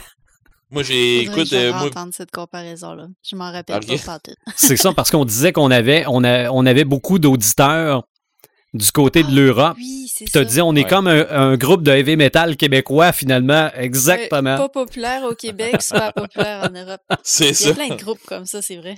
Mais euh, c'est ça, il y, a des, il y a des artistes d'ici Ouais. qui rayonnent partout, puis peut-être que même des fois, on, ces, gens-là ne savent pas que c'est des artistes québécois. Les, Donc, ar- euh, des- les artistes de du métal québécois, là, sont, sont pas le fun. Sont vraiment le fun. Mhm. Parce que, tu sais, pour vrai, là, c'est des gens, là, que tu connais pas. T'es t'es- Puis, puis moi, j'ai, pour vrai, j'ai pris euh, quelques bières avec euh, quelques gens qui sont. Avec des, des gens qui sont de, de, de groupes différents, genre avec euh, Groovy euh, avec Ouais. euh, Barf. Euh, avec Barf, euh, je me suis croché les pieds sur un temps. Euh, ils m'ont dit, il était dans un show euh, à Rivière-du-Loup avec euh, d'autres groupes, là. Puis, tabarouette, on s'est, on, s'est magané pas pire avec Anonymous. J'en ai pris une sincère avec Anonymous. Puis pour vrai, les gars sont. C'est des, des perles, sont vraiment le fun. Sont du monde super le fun. Puis super fin. Là, avec le, leurs fans, là, sont vraiment fins. Fait que, non, non. Des, des, des, des- la gang de métal au Québec, c'est pas la même gang que. je sais pas, on dirait qu'ils se prennent. Pas qu'ils se prennent pas au sérieux. Mais on dirait qu'ils ont compris que, écoute, euh, au Québec, on est comme ça. Puis on est chaleureux. Puis on. Tu sais, c'est pas parce que je, que, que je tripe sur toi que je vais t'arracher ton linge. Mhm. Que, Ils sont, euh, sont moins intenses que les agités du Pocal là, que Joël nous avait dit là, en Norvège ou en Suède. je sais plus trop. Ah, ah ouais. Non, non, écoute, ça, euh, euh, eux autres, ils se croient un peu trop. Ah ouais, les agités du bocal. Ouais, mais écoute. Ouais, je suis euh, encore traumatisé de cette histoire-là. moi. Vous Oui, mais savez c'est pas, là. J'ai pas osé vrai, voir le ça. film. J'ai j'ai vu, j'ai regardé, j'ai lu les, les histoires, j'ai Ah oui. j'ai Ah ben vu oui, les y photos, les pochettes, tout ça, mais j'ose pas regarder le film. Ça me Ouais, mais bouleverse. écoute, Borzum puis Mayhem puis tout, là, c'est pas, c'est, c'est, c'est, c'est, oui, ok, c'est du métal, là, mais c'est, du- en tout cas, je sais pas, moi, je suis- je suis je suis comme pas là-dedans. Comment, c'est comment qu'il a dit ça? Des, des... Les agités du bocal. Agités du podcast, je leur retiens ça. Mais euh, je veux surtout moi, vous parler d'un gars qui s'appelle Pierre Cossette. OK? Pierre Cossette est né à Salaberry de Valleyfield en 1923. Il est décédé en 2009. Producteur de télé, de théâtre, agent d'artiste. Mais lui, en 1970, réussit à convaincre l'Académie de l'enregistrement du côté des États-Unis de diffuser en direct les Grammy Awards. Donc, Oh, lui est producteur des Grammy Awards de 1995 à 2005. Donc, c'est un Québécois qui était derrière la retransmission en direct de ce gala-là. Et c'est un Québécois. Donc, c'est. Puis pour euh, les, les gens qui euh, savent plus ou moins ce que c'est que les Grammy Awards, non? En fait, c'est les Oscars de la musique du côté des États-Unis. C'est c'est c'est big. c'est ça, c'est l'industrie qui vote. Bon, là, évidemment, il y a eu de la controverse là, dans, dans les derniers mois là, concernant les Grammy, mais admettons qu'on recule entre 1995 et 2005, là, c'était la grosse affaire. C'était le- l'équivalent du Super Bowl pour le football, euh, les Oscars pour les films. euh, c'était la crème de la crème et c'était présenté en direct et ça roulait au quart de tour. Là. Et c'était Pierre Cossette qui en était le réalisateur, qui est un réalisateur québécois. Donc, euh, il y, a, il y a du québécois à plein, plein d'endroits. Regarde, je sais, qu'il y a des chefs d'orchestre québécois qui performent à l'international. Il y a, il y a- il y a plein de monde qui, euh, qui sont au Québec influencés par la culture d'ailleurs qui finissent par influencer la culture d'ailleurs. Ouais. Moi, je a- Ouais, ok, ben, Non, vas-y. mais. Non, non, non, vas-y, vas-y, t'étais parti pour. ouais, vas-y. Ben, il y, y a Pods, Pods aussi qui a fait Oui. beaucoup de, de, de télé. Il a, fait, il a réalisé beaucoup de- d'épisodes de, de la série Viking, entre autres. Là. Mhm.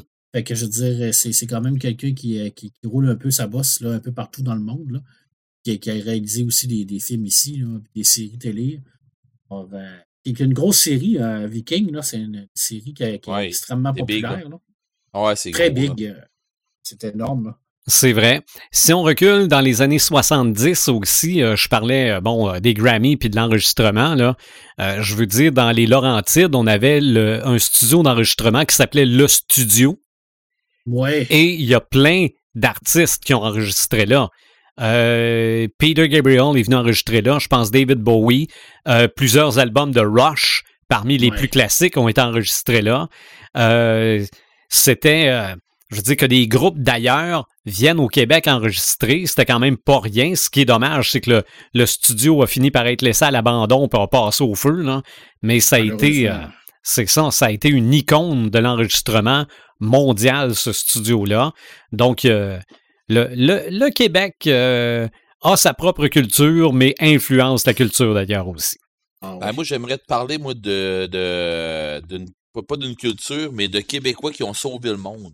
OK? Qui sont, qui sont, uti- qui sont illustrés au niveau. euh, euh, au niveau, euh, je dirais, mondial et au niveau euh, interplanétaire. Même interunivers. Ouais, ouais, ouais. C'est euh, je- ah oui, la gang du Romano Fafard avec euh, à sa tête, à, à leur tête, euh, Charles, Charles Patnaud, le capitaine Charles Patnaud. Mhm. Euh, écoutez, euh, dans une galaxie près de chez vous, qui est une série québécoise de d'humour cave. En effet. D'ailleurs, si vous avez, si vous êtes de l'autre côté de l'océan et qui nous écoutez, essayez de trouver les épisodes. Ben, ça se trouve, là. Oui, oui, oui, c'est totalement déjanté. Oh, et puis ils ont deux films, il y a d'autres films qui s'en viennent et euh, il y a une, BD qui s'en aussi, vient. ouais. Oui, parce que puis je l'ai vu, j'ai parlé moi avec euh, pendant un Comic Con, j'ai parlé avec euh, le dessinateur et euh, pendant que je parlais avec, il a dit "Hey, euh, t'as l'air de connaître ça pas mal toi euh, dans une galaxie." Ben ouais, je les ai toutes vues puis je tripe beaucoup dans partant, j'aime beaucoup euh, Claude Legault puis j'adore Guy Jodoin. Tu sais, j'ai- Stéphane Crête pour tu sais, tout le monde qui sont là-dedans, je les adore puis tout. J'ai dit, écoute, euh, oui, oui, je trippe. Fait qu'il arrive, il dit, je vais te montrer quelques planches, puis dis-moi voir qu'est-ce que t'en penses. J'ai dit, tu me niaises, là? Il dit, oh, oui, je montre pas ça à personne normalement, mais les vrais fans qui viennent me voir, puis honnête, là, il dit, t'es le gars qui connaît ça ici, à date, là, ce que j'ai vu, là. Il dit, ah, ouais, tant que ça. Il dit, oh, oui. Puis en plus, il dit, est-ce que je comprends? Il dit, tu fais un podcast, tout ça. Je dis, ouais, mais je t'en ai pas parlé. Oui, mais je t'ai déjà vu. Ah, OK. fait que ça avait parti de là, là. Bon. Fait que euh, il me parle, puis il me montre en même temps des planches. Puis là, je vois des, euh, des Brad Spitfire, puis je vois des, euh, des, des Flaviens, puis des affaires de même. Là, je me dis, voyons donc, euh, OK. Là, je, regarde les personnages, puis là, je me dis, OK, celui-là, moi, je prendrais celui-là à la place de celui-là. Je prendrais celui-là à la place de ce- de celui-là. Bob, il est mieux comme ça que comme ça. Euh, Charles, il est mieux comme ça. Euh, tu sais, Fla- euh, Flavien est mieux comme ça. Après ça, euh, Valence est mieux de même, tu sais, est mieux faite comme ça. Puis il me dit, ben, tu sais, tu quoi? Tu quoi? Ben, il dit, je voulais faire un test, puis il dit, tu passes le test haut la main. Je dis, OK, pourquoi? Ben, il dit, je t'ai pas demandé rien en partant. Puis tu m'as dit que lui serait mieux que l'autre, puis l'autre serait mieux que l'autre. Il dit, les, les artistes, les, les, les- acteurs qui ont, euh, qui ont posé, dans le fond, qui ont, sur qui j'ai fait les dessins, ben, il dit, ils ont tous choisi les mêmes que toi. Bon. Il dit, fait que, puis il dit, pour vrai, là, euh, tu sais, il dit Claude Legault, il dit, il m'a dit, ouais, lui, j'aime mieux comme ça, je l'aime mieux de même. Fait qu'il dit, pour vrai, il dit, dans, une galaxie, tu connais ton affaire, là. Il dit, ça, c'est clair, clair, clair. Ben, fait que là, j'ai demandé, puis je me souviens pas la maudite date qu'il m'a dit que normalement, c'était supposé sortir, mais euh, au- rendu à ce Comic-Con-là, cette date-là aurait dû déjà être sortie. OK. Ouais, fait- ça ça a fait été- Malheureusement, ça ne sortira pas. Ouais, ça a été mis sur pause parce que Claude Legault, Oui, c'est euh, ça. le- les, les scénaristes n'ont pas le temps de la finir, malheureusement. Mhm. C'est ça, mais. c'est encore dans ça. les boîtes, comme on dit. là. Exact. Ben, c'est ça. Sauf que j'ai vu des planches, j'ai vu tout, là. Tu sais, c'est que. Il y a de quoi de fait, là. Fait que. euh, Ah, c'est c'est une pire. question de temps. Ah ouais, parce que pour vrai, là, ça, ça serait juste mon gars, là, avoir euh, tous les médias, parce que t'as les médias d'une série télé, t'as, les, le média de- d'un film, puis tu aurais en plus le média de, d'une bande dessinée, ça serait Ouais. Ben oui. Ben oui, ça, ça serait, ça serait multimédia. Hmm. On ferait juste le jeu vidéo. C'est vraiment tabarouette. Ben, je pense que, je pense que, je sais pas, mais bon, ben, peut-être. Mais je, je, je vais vous en parler, voir peut-être dans mon, euh, de- dans mon segment, voir euh, qu'est-ce comment je le verrais, moi. Mhm. Mais euh, l'autre affaire qu'on n'a pas parlé aussi, euh, des, des mini-séries qui. Parce que, tu sais, j'en parle là parce que c'est plus dans ton segment, euh, Sylvain, que dans le mien. Là. Vas-y fort. Euh, la- le, le festival Spasme. Oui, c'est vrai. Le festival Spasme que, que Joël puis moi, on, on dévore à toutes les années, puis Ben, qu'on depuis, s'en depuis qu'il raconte. est en ligne. Ben Ouais, oui. depuis qu'il est en ligne, hein, c'est encore mieux. Puis j'espère qu'ils vont continuer ça en ligne. faut. Ça serait. Ah oui, ça serait trop hot. Mais euh, tu sais, sinon, euh, sinon, Joël, on ira. On se payera un trip tous les deux, puis on partira tous les deux. C'est c'est au pas mois Fantasia ça. aussi? hein? Oui, Fantasia, c'est l'été. Comment t'as dit ça? C'est l'été, hein? Ben, c'est au mois d'octobre. Au mois d'octobre, t'as les Comic-Con, t'as les salons du livre, t'as Ah non, ok. t'as Halloween, t'as... Ouais, j'ai. Moi, j'ai pas pire, j'ai. Pour ça, c'est pas pire, j'ai pas de blonde. L'écouter de mon salon, je trouvais, je trouvais ça vraiment le fun. Ouais, moi, c'est pas Mhm. pire, j'ai pas de blonde, mais t'expliqueras à ton chum que t'es parti avec un autre gars pendant, toutes ces fins de semaine-là. à toutes les fins de semaine, ouais. Ben, moi, je vais dire, écoute, le grand, viens avec nous autres parce que tu vas C'est tout ça. peut-être que rendu ouais. là, peut-être qu'il va y avoir quelqu'un de mon côté, mais je vais entraîner nous autres, c'est tout. Euh, écoute, euh, il y, a, euh, il y a le Festival Smash qui, qui, qui nous montre des gens qui, autant anglophones que francophones, qui sont euh, québécois, mais qui sont aussi d'ailleurs. Euh, mais c'est un festival euh, québécois qui, qui, qui, est, qui est juste mon gars. là. Un festival euh, de, de, de, dans le fond, du, du court-métrage. ouais. Ouais, du court-métrage, mais basé beaucoup sur euh, la science-fiction ou sur l'horreur, la majorité. Euh, Il y a des bijoux qui se passent là-dedans. J'ai vu des, mono- des monoïdes, euh, Arc pas Arc Magica, mais euh, ah, Arcane. Arcane qui était juste. euh, Il y avait presque pas de, de dialogue là-dedans, mais c'était Mhm. donc ben bon. Euh, Bagman, qui, qui est un classique. euh, puis en plus, là, ils vont faire. non, ça, je vais en parler tantôt, ça. Je vais en parler dans le mien, mon. mon... Bon, t'es en train de faire comme Marc, toi, là, non? Tu commences de quoi? Non, non, non, non, je peux pas tout de suite, là. Ouais, c'est ça. Euh, je vais en parler dans le mien. Euh, un teaser. Euh, non, mais c'est parce qu'il y a aussi une affaire qu'il faut que je vous parle qui, qui touche autant les livres que la, sé- que, que la télévision. Euh, toutes les, les- les adaptations des romans de, de Patrick Sénécal, c'est Mhm. du grand. de- moi, en tout cas, ce que je trouve, c'est de l'horreur québécois qui était Oui, vraiment au top. Là. oui. Tu sais, puis en plus, ils ont une mini-série qui s'appelle euh, La Reine Rouge, qui suit euh, après 51-50 rue des Ormes et qui vient avant Alice. Euh, ben, je crois qu'il vient avant Alice, euh, La Reine Rouge. Et euh, écoute, c'est c'est- c'est juste, c'est juste trop hot. là. Puis La Reine Rouge, j'aimerais ça la retrouver en, en, dans- en DVD, mais c'est comme dur un peu à retrouver. Là. Mhm. Ouais, très Hey, dur. je l'avais vu sur Marketplace l'autre jour. J'aurais dû. Ah! Calique, en tout cas. Mais c'est ça, tu sais, la Reine Rouge, je connais un de mes chums qui l'a, puis au pire, je vais lui demander, tu me le vends dessus, là, puis je suis sûr qu'il va me dire oui. Hey, moi, je l'avais, bon. je l'avais loué au club vidéo à Rivière-du-Loup quand Ah, on avait ouais. un club vidéo. Ok, fait que si je mets la main là-dessus, tu vas vouloir la revoir, hein? Ah, je sais pas. Je suis contente de l'avoir vu une fois, mais euh, ça va rester une fois. Mais c'était une bonne fois. C'est Ah ça. non, puis tu parles, tu parles d'horreur. euh, T'as le, le, le, le film de Robin Aubert aussi?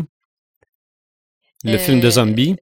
Ah oui, Ah oui, euh, Colin, les, les, les affamés. Les affamés, Ah, je me exactement. d'avoir qu'on vu pouvait juste voir quand on allait en voyage aux États-Unis au début. Ben, moi, je l'ai vu, euh, moi, je l'ai vu, moi, en... Ben, quand il est sorti, j'ai, euh, j'étais Au cinéma? en... Oui, je l'ai vu au Oh, cinéma cool. à Drummondville. Bon, c'est ça. Il Euh. a, il a pas pas. il- je pense qu'il a passé à Rivière-du-Loup, mais genre une semaine, je l'ai manqué. Je, suis, pense qu'il y a. Je suis même pas sûr qu'il a n'importe quoi, passé à. Rivière-du-Loup.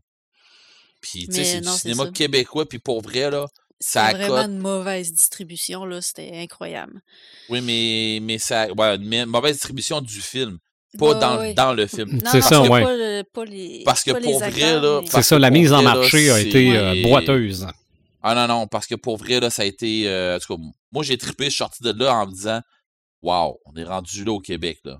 Fait que, non, non, c'était. On a, on a vraiment trippé en sortant de là, là, euh, mon ex-copine puis moi. Euh, c'était, c'était vraiment le fun. On avait beaucoup aimé. Mais bon. On, on avait fait un moment, un moment donné un épisode sur le transhumanisme. Puis Ouais. j'avais regardé un court métrage là-dessus que c'était un, un médecin qui expliquait pourquoi. euh, Ça avait il- passé à Spasme, justement. c'était à Spasme, ça. OK. me semble que je l'ai vu passer. euh, Parce que je savais que c'était dans un festival ici, mais je me demandais s'il n'y avait pas un autre festival que Spasme. ça- je l'avais vu l'année passée à l'heure du cours, OK. euh, qui était présenté dans le cadre du Congrès boréal, mais je pense qu'avant ça, ça avait été. Qui avait pensé à Spasme avant. ouais. OK, ça sent. un très bon court-métrage. Oui, en effet, parce que. du titre? Pas du tout. Pas du tout, mais on en parle sûrement dans notre, euh, dans notre épisode sur le transhumanisme. Ouais, là. c'est ça. Mais t'es, moi, j'étais sûr que c'était un documentaire au début. Là. Mm. Puis plus ça va, plus tu te dis, voyons donc, non, non, ça doit être un acteur. là, évidemment, c'est un court-métrage, là, mais tu te posais de sérieuses questions éthiques. Et ça allait très, très bien avec notre épisode sur le transhumanisme. Red, t'es bien parti. Parle-nous donc justement du Québec ou de son influence dans le monde du jeu vidéo, dans le grandeur nature. Ah, oui, mon Dieu. Euh, écoute, le Québec, c'est. Tu sais, euh, on, a passé des paliers, hein, on, a, on a passé des frontières d'un bord puis de l'autre, puis euh, autant de, de- dans les films comme on parlait précédemment, puis dans les livres, c'est juste magique, puis tout, là, on a vraiment du monde qui, qui défonce nos frontières d'un bord puis de l'autre. mais, mais, quand on arrive dans les jeux vidéo, euh, euh, je veux dire, euh, ça répond moins présent, mettons. Tu sais, oui, il y a Ubisoft qui a euh, une grosse filière à- au Québec, mais, euh, Ubisoft qui vont faire euh, Assassin's Creed, qui vont faire, euh, c'est quoi, je me souviens pas des autres jeux de Ubisoft beaucoup, beaucoup. J'en ai joué beaucoup, mais bon, à un moment donné, c'est, je pense que c'est eux qui ont fait aussi, qui, sont en arrière de Mass Effect, je me trompe pas. En tout cas, de toute façon, ça pour dire que une des grosses compagnies, ceux qui se démarquent le plus, qui, qui font de quoi aussi, c'est Binox. Moi, je passe régulièrement, toutes les fois que ben, je passais régulièrement à côté de, de, la boîte de Binox quand j'allais à, des shows. parce que la salle de show où ce que j'allais à Québec était, était près de là. Fait qu'on se parquait en arrière quasiment de chez Binox, puis on s'en allait là-bas. Euh, écoute, euh, Binox qui font euh, les Spider-Man, ben, pas euh, les, les derniers, derniers, derniers Spider-Man, mais qui vont faire euh, Amazing Spider-Man, puis quelques autres qui ont fait aussi, euh, qui, sont qui sont derrière euh, les Call of Duty, des Call of Duty, qui sont derrière Skylander, puis euh, quelques autres aussi, euh, sont en arrière d'un jeu de karting de, avec Crash Bandicoot, puis des affaires comme ça. Fait que, tu sais, Binox qui, qui, qui font quand même la job pas mal. euh, ensuite de ça, dans un autre jeu qui a été développé pas mal euh, au Québec parce que je connais des, des amis qui ont travaillé euh, sur ce jeu-là, euh, qui est. Ah, j'ai un Uncharted dans la tête, mais c'est pas ça pantoute. C'est pas grave. Le, le nom va, le nom va me revenir, là. Mais je pense que c'est ça. Je, parlais tantôt de- des jeux d'Ubisoft. Je me trompe pas. Lara Croft, elle sort, elle sort de là. Si je me trompe pas. Euh, mais euh, le, le. Ah, j'ai ça. Je, déteste ça quand que je, je me cherche un, un nom comme ça. je- ça va revenir. Mais euh, écoute, en, en jeu vidéo, il y a beaucoup des, des, il y a des, des très bons développeurs euh, qui, qui se garochent euh, au Québec, là, puis Mhm. qui, qui font de, qui font de quoi de, de, de très bien au Québec. Puis on est en train de, de, de, de, de sortir un, un- notre style à nous autres, je pense. Euh, parce que tu sais, quand les. je- je- la façon que les jeux ont été faits, euh, puis ainsi de suite, là, je me trompe pas, tu vas, tu vas t'en rendre compte là, que, que les jeux ils viennent d'ici. Euh, Je pense que Ar- Army of Two il a été fait, euh, qui a été fait par Ubisoft, mais ouais, Ubisoft Québec, je me trompe pas. OK. Euh, je veux pas, je veux pas mettre ma main au feu là-dessus, mais bon. Écoute, euh, à, mon, à mon avis, à moi, il me semble que c'est. Il me semble que j'ai déjà entendu parler de ça, qu'Army of Two. En tout cas, il me semble que le 2 avait été fait par ici, mais je suis pas certain. Mais, il me semble que le 1 aussi. Si je mets de côté les jeux vidéo, euh, j'ai pas été voir dans les jeux de plateau, puis euh, dans les affaires comme ça. Puis je me souviens aussi qu'il y, a- beaucoup de jeux, des jeux de RPG, euh, des jeux de, rôle qui ont été, euh, qui sont nés au Québec. Mais il y en a beaucoup qui sont morts aussi au Québec. Euh, fait que je, je ferai pas la nomenclature. Là, il y a Tribe 8 que je me souviens d'avoir déjà joué. euh, ça fait très, très, très, très longtemps. Mais bon, il y a quelques autres euh, petites affaires aussi qui ont été développées aussi au Québec. Euh, mais si je vais où ce que je trouve que le Québec brille euh, beaucoup comparé à bien d'autres places, puis écoute, je dis bien d'autres places, mais tu sais, il y a des. J'ai pas fait des grosses, grosses, grosses, grosses recherches parce que je suis très bien servi au Québec. Fait que pourquoi que j'irais ailleurs pendant que j'ai très bien chez nous? Euh, quand je pense de, aux grandeurs nature, euh, tout de suite, je pense au Québec parce que au Québec, on a, euh, on a quelque chose qui est, qui est pas ailleurs, je pense.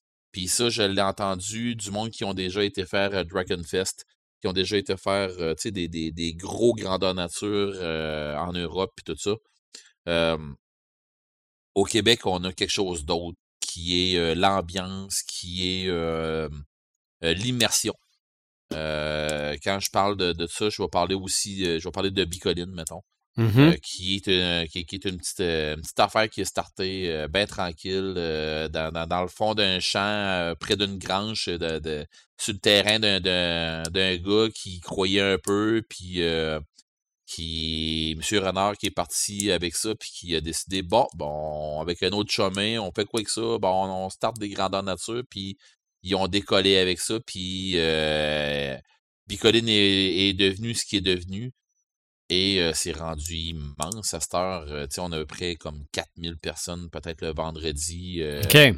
avec les, les, les, les journées, tu sais, entre 3 et 4000 personnes, les journées de, de, d'ouverture au public, on va dire. Là, c'est, dans le fond, il y a des gens qui arrivent sur, sur le terrain, il faut qu'ils soient habillés quand même médiéval, mais c'est la journée grand public, c'est la journée découverte, on va dire. Euh, fait que les gens vont venir virer, puis vont venir euh, s'imprégner un peu de la sauce de, de, ce que c'est. Mais euh, il y a des voyages euh, qui s'organisent de, de- des États-Unis ou qui s'organisent d'un peu partout pour venir à Bicoline pendant la semaine. Il y a euh, Voyage euh, qui, s'organise justement pour euh, débarquer ici. Ça débarque en avion, ça débarque avec des, des voyages organisés pour s'en venir directement à Bicoline pendant une semaine. Ça vous donne une idée. Des- Anglais qui se sont fait, euh, qui se sont une guilde qui s'appelle euh, Ordo Survey qui, qui, s'installe, qui s'implante dans, dans le Québec. Puis tu sais, ils ont vraiment, tu sais, ils parlent en anglais, les autres là-dedans. Puis ok, euh, tu sais, on est, euh, on est très ouvert sur le multiculturalisme au Québec. Puis ça donne des beaux échanges, je trouve. Puis, mais sauf qu'on est capable de garder notre authenticité. notre, notre. C'est ça? Authenticité. Authenticité. Authenticité. Authenticité. Il me semblait qu'il me manquait de quoi aussi. Authenticité. Ouais, hein? non, c'était pas. c'était- Il me manquait des Il, man- il manquait une petite syllabe. Ouais, c'est ça. Euh, ouais, c'est ça. Dans le fond, on garde notre authenticité euh, au Québec, puis on est capable de, de, de, de rester nous-mêmes, mais euh, en, en embarquant les autres cultures, puis tu sais, avec une grande tape sur l'épaule, du genre euh, check comment ce que c'est chez nous, puis euh, suis-moi, tu vas triper. là. Tu sais, ça ressemble à ça un peu. Puis on est capable de le faire comme il faut. Puis moi, je le vois beaucoup à Bicoline, justement, parce que euh, ben, je le voyais dans le temps où ce que on avait une vie, à part que. Mais bon, euh, je vais arrêter. Dans le fond, euh, à Bicoline, ce que je trouve génial là-bas, c'est que euh, t'as, t'as un peu tout de ce que tu peux trouver au Québec. Euh, mais ce que je trouve qu'on a encore de, de, de plus haut là-dedans, c'est le, le, le, le partage de la passion. Parce Mhm. que, tu sais, là-bas, je le sens, là, tu sais, que le- le- les Québécois, c'est des passionnés, là, puis on le voit là-bas, là. Surtout avec les artisans que je vois. Tu sais, quand que je pense des, quand que je pense aux artisans, il y a des artisans, autant des couturiers, des, des couturiers, couturières, euh, des écrivains qui, qui, qui, qui vont être là-dedans, euh, euh, des maroquiniers qui sont des maroquiniers d'excellence qui vont être reconnus. Tu sais, t'en vas à Bicoline, euh, écoute, tu veux parler de, tu sais, je veux me faire faire des bottes, je veux me faire faire de quoi en cuir, tu tu connais-tu un bon maroquinier qui va être capable de me faire des bonnes bottes puis de faire de même? Oui, il va voir chez, chez Cuir Eiffel. Tu sais, c'est, c'est un, c'est un king là, là-dedans. Là. La journée où ce que c'est que ce monsieur-là sera plus là, je sais pas ce, qui va se passer. Euh, j'ai quasiment envie de me commander une autre paire de bottes euh, qui a avant que le monsieur décide de plus en faire, mais le monsieur a décidé de se loger sur le terrain direct maintenant. Fait que sa maison, sa, sa, boutique, toutes ses affaires, je pense c'est rendu là. Euh, donc, le monsieur est très craqué. Fait que si, euh, si je lâche Bicoline, question grandeur nature, tu sais, je veux dire, je peux pas passer à côté de, de, de, GN Kraken qui est euh, dans notre région, euh, dans, dans le du Bas-Saint-Laurent. C'est pas juste euh dans notre province, c'est vraiment chez nous. là. Oui, oui, oui, oui. Puis, c'est des amis. Puis, si vous voulez gamer avec moi, ça va être là-bas. moi, je vais. Puis, en plus, cette année, si ça va bien, si c'est parti comme c'est parti là, puis que ça, ça dégénère pas, il va y avoir des éditions de Kraken cette année. Yes, ça c'est une bonne nouvelle. Ça, mm-hmm. c'est une très bonne nouvelle. Peut-être pas des éditions, au début, peut-être pas des éditions de trois jours, genre vendredi, samedi, dimanche, mais, mais euh, il va y avoir des éditions de Kraken cette année. Euh, allez sur euh, GN Kraken sur Facebook, sur, sur Internet. Écoutez, allez, sur Facebook, faites euh, taper GN Kraken, vous allez tomber dessus assez vite. Euh, puis allez demander des informations pour ceux qui nous écoutent. Euh, l'organisation, c'est des amis, c'est du super de bon monde, c'est du monde qui sont très parlables, c'est du monde qui vont vous écouter, puis c'est pas la même affaire entre Bicoline et ce GN-là, parce que c'est pas. Bicoline, selon moi, c'est une semaine d'immersion médiévale. Et le GN Kraken, c'est un grandeur nature médiéval. Fait que c'est pas la même affaire tant qu'à moi. Toi, Sylvain, t'es venu faire un, venu faire un banquet avec moi. Tu t'es mm-hmm. bien rendu compte que c'est d'autres choses, hein. C'est, non, non, c'est, personnage, que t'es dans ton personnage, t'es plus Sylvain. C'est ça, euh, exactement. Et, toi, t'étais casse-couille. Red n'est plus Red the Gamer. Ah non, c'est vrai, hein, c'est Monsieur le Régent, puis qui est maintenant Monsieur le Baron. Ah, bon, ben, écoute euh, mais c'est ça. Tu sais, c'est les, grandeurs nature euh, au Québec, il en pleut. Euh, Puis il y en a des écœurants de bons. Euh, je veux pas faire la nomenclature parce que j'en manquerais des écœurants de bons, puis j'en nommerais peut-être qui valent pas qui valent moins la peine. Du monde qui, qui devrait retravailler un peu plus leur, leur façon de travailler un peu avec, avec leur clientèle. je mets ça de côté je vais vous jaser de, de fournitures et d'artisans. Mm-hmm. euh, parce qu'il y a des gens qui vont se. Tu sais, tu parlais tantôt du monde qui vont, euh, vont briller, euh, même à l'international. Tu sais, il y a des compagnies qui, qui nous offrent du stock pour des grands, pour des grandeurs nature. Euh, je parle d'armes, je parle d'accessoires, puis des affaires comme ça. Mais on a des artisans québécois qui sont juste sont juste trop géniaux.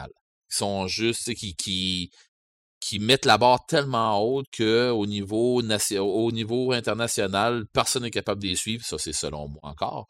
Mais euh, écoutez, question armes. Euh, qui, est,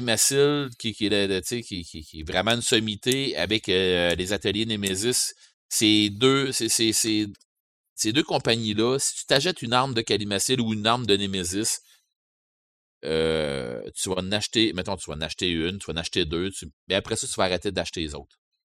Parce que tu vas avoir vraiment quelque chose dans les mains qui va, qui va être durable et quelque chose dans les mains qui va être sécuritaire, durable, puis qui va être, qui va looker. Qui va mm-hmm. avoir l'air, qui va avoir l'air vraiment hot, tu sais, puis bon. Mais c'est sûr que tu payes un peu plus, mais my God, que tu vas avoir vraiment quelque chose dans tes mains qui vaut la peine t'auras pas une cochonnerie dans tes mains que tu vas dire Ouais, ça se pourrait que mon épée elle pète cette année. Non, non, euh, c'est, oublie ça, il n'y a rien de ça qui va arriver. Puis, tu sais, les gens là-bas sont juste géniaux. Vous allez leur parler. Euh, tu sais, sur le terrain de Bicoline, ils ont, ils ont leur le, ils ont leurs vendeurs, euh, tu sais, ils sont hot, là. Tu sais, pour vrai, là, ces deux compagnies-là sont hot pour les armes puis tout ça. Euh, moi, je, je peux pas passer à côté de, de, d'une amie qui est maroquinière, qui est maroquinier. Je sais pas si on dit maroquinière, mais bon, qui est maroquinier. euh, qui travaille pour euh, Sœur d'Armes, Nancy Roy, qui travaille pour Sœur, ben, pas qui travaille pour Sœur d'Armes, que c'est qui est, qui est derrière Sœur d'Armes. Euh, les Sœurs d'Armes qui a, fait des corsets pour les filles, a fait du stock, euh, n'importe quoi, a fait vraiment des affaires de fou. Du cuir, elle travaille le cuir, c'est incroyable. Mais tu sais, moi je m'en vais, quand j'arrive puis je m'en vais, euh, je, m'en vais à Bicoline, puis qu'il y a quelqu'un qui cherche quelque chose, mais je, les amène là-bas. Puis toutes les fois, elle me dit Ouais, mais toi aussi, t'en fais des affaires hot, tout ça. Ouais, mais écoute, ça n'a pas rapport avec toi. Puis tu sais, mais on ça relance la balle, mais sauf que tu sais, je, trouve tellement qu'elle est sur une coche là, comparée à toutes les autres. Et il y a euh, Artisan d'Azur que faut que je faut, faut que j'en parle quand même. J'ai un petit froid un peu avec Artisan d'Azur, faut que faut que je le dise parce que j'ai trouvé que leur début a été trop trop on se garoche pour faire de l'industriel un peu, puis on prend des, des, idées d'un bord puis de l'autre, puis on les adapte pour nous autres, fait qu'on change deux trois coutures, puis bingo, c'est notre modèle à nous autres. J'ai trouvé ça un peu plate, mais font beaucoup, beaucoup, beaucoup, beaucoup, beaucoup de stock, puis ils sont affiliés avec de bonnes compagnies. Fait que, tu sais, ils, ont changé un peu, leur, style. Ils ont changé un peu leur façon de faire. Faut que je leur donne ce qui est. Euh, Ils sont en train de repercer dans le marché, puis ils sont en train de faire de quoi qui a vraiment du sens. Euh, je vais terminer mon, petit segment. Euh, j'ai décidé de faire ça un petit peu plus court cette, an- ce- ce- cette année parce que j'ai ben pas cette année, mais c'est sur le Québec parce que je me dis que j'ai parlé pas mal aussi à travers de tous les autres segments. Fait que mes idées puis mes affaires que j'avais sur les autres segments, je me suis gâté pas mal. Tu t'es mélangé. Oh, écoute, euh, c'est ça être québécois. Hein? Non, non, mais Euh, tu t'es infiltré partout, puis c'est correct. Oh, oui. Euh, ben, probablement parce que j'ai la tête un peu partout. Là, et bon. Euh, Puis ça, c'est carrément de votre faute à vous autres. Oui, c'est sûr. Autant ben oui. des crinqués que de mes autres amis chroniqueurs, OK? OK. c'est ça. Euh, non, il y a de quoi de vraiment hot qui va se passer prochainement, euh, puis qui va se, se tourner sur le terrain de Bicoline, je crois, si je me trompe pas. Euh, puis ils ont cherché des figurants, puis des affaires comme ça. Ça va être la bataille de Farador qui va être euh, qui va être tournée euh, là-bas. Ah oui, Oui, c'est Tom pis ça. Ouais, c'est Tom pis ses chums. Dans le fond, c'est la bataille de Farador. Si vous voulez aller rire euh, d'une game de, de, de jeu de rôle qui tourne mal, euh, allez voir ça, la bataille de Farador. Mais ils vont faire la bataille après ça. Là. Fait que c'est ça. C'est. C'est un court sur, euh, métrage. Ouais, ouais, c'est un petit court métrage. C'est Tom pis ses chums, la bataille de Farador. Euh, et les geeks, les geeks gamers vont aller voir ça, ils vont faire Ah yeah, c'est hot, c'est drôle. euh, c'est vraiment, c'est vraiment de quoi. C'est, c'est pas, c'est pas de quoi de, de grosse envergure, mais c'est de quoi qui vaut la peine. Mais euh, c'est ça, tous les, les geeks québécois attendent, attendent de pied ferme euh, cette affaire-là. Fait que j'ai bien hâte de voir qu'est-ce que ça va Ouais. donner. euh, c'est juste, c'est, juste du plus, là. C'est pas mal ça. C'est ça, on aurait pu embarquer aussi sur les, euh, les e-sportifs. Ouais, Je sais ben, que Dans, oui. dans League of Legends, je pense que euh, un Québécois très très fort euh, atteint un petit peu dans un autre jeu. Mon Dieu, le, le nom ne vient pas, mais dans des, dans des tournois de e-sport, il y a quelques Québécois qui sont assez dominants. Ouais. Mais ça, on- regarde, on, on fera un niveau 2. Ouais, ouais, écoute, Ah, c'est euh, clair qu'il y a, il y a la Saint-Jean devrait revenir une fois par année. Je pense un que peu oui. comme Noël. Un peu comme Noël. Je pense Ça que oui. être une tradition. Mais l'année prochaine, peut-être qu'on va être assis autour d'un feu en train de se compter des légendes. Hey, Ouais. ouais, pour vrai, moi, pour vrai, je pense que c'est reste un de mes meilleurs podcasts. là, fait mais, que, mais bon, en euh, attendant, les gens peuvent, euh, s'ils l'ont pas écouté, peuvent retourner écouter notre podcast sur les, les comptes. Ouais, ils peuvent aller Ouais, le voir histoire- aussi. je pense que c'est histoire de feu de Oui. camp. Hein? Euh, Euh, oui. Quelque chose comme ça, mais en tout cas, on Ouais. avait. Dans les euh, 70, là, épisode numéro euh, 75, 60. dans ce coin-là. Mais on était un peu kamikaze hein. aussi avec le feu de camp dans le studio. Oui, ce qui est, ce qui est Ouais. le fun, c'est qu'à cette époque-là, on filmait encore sur. euh, on diffusait encore les, les épisodes sur YouTube. C'est ça. Ouais. Mais ça, ça va revenir en- bientôt. Vous allez le voir en vidéo en plus. Là, fait que c'est ça. Ça va revenir bientôt.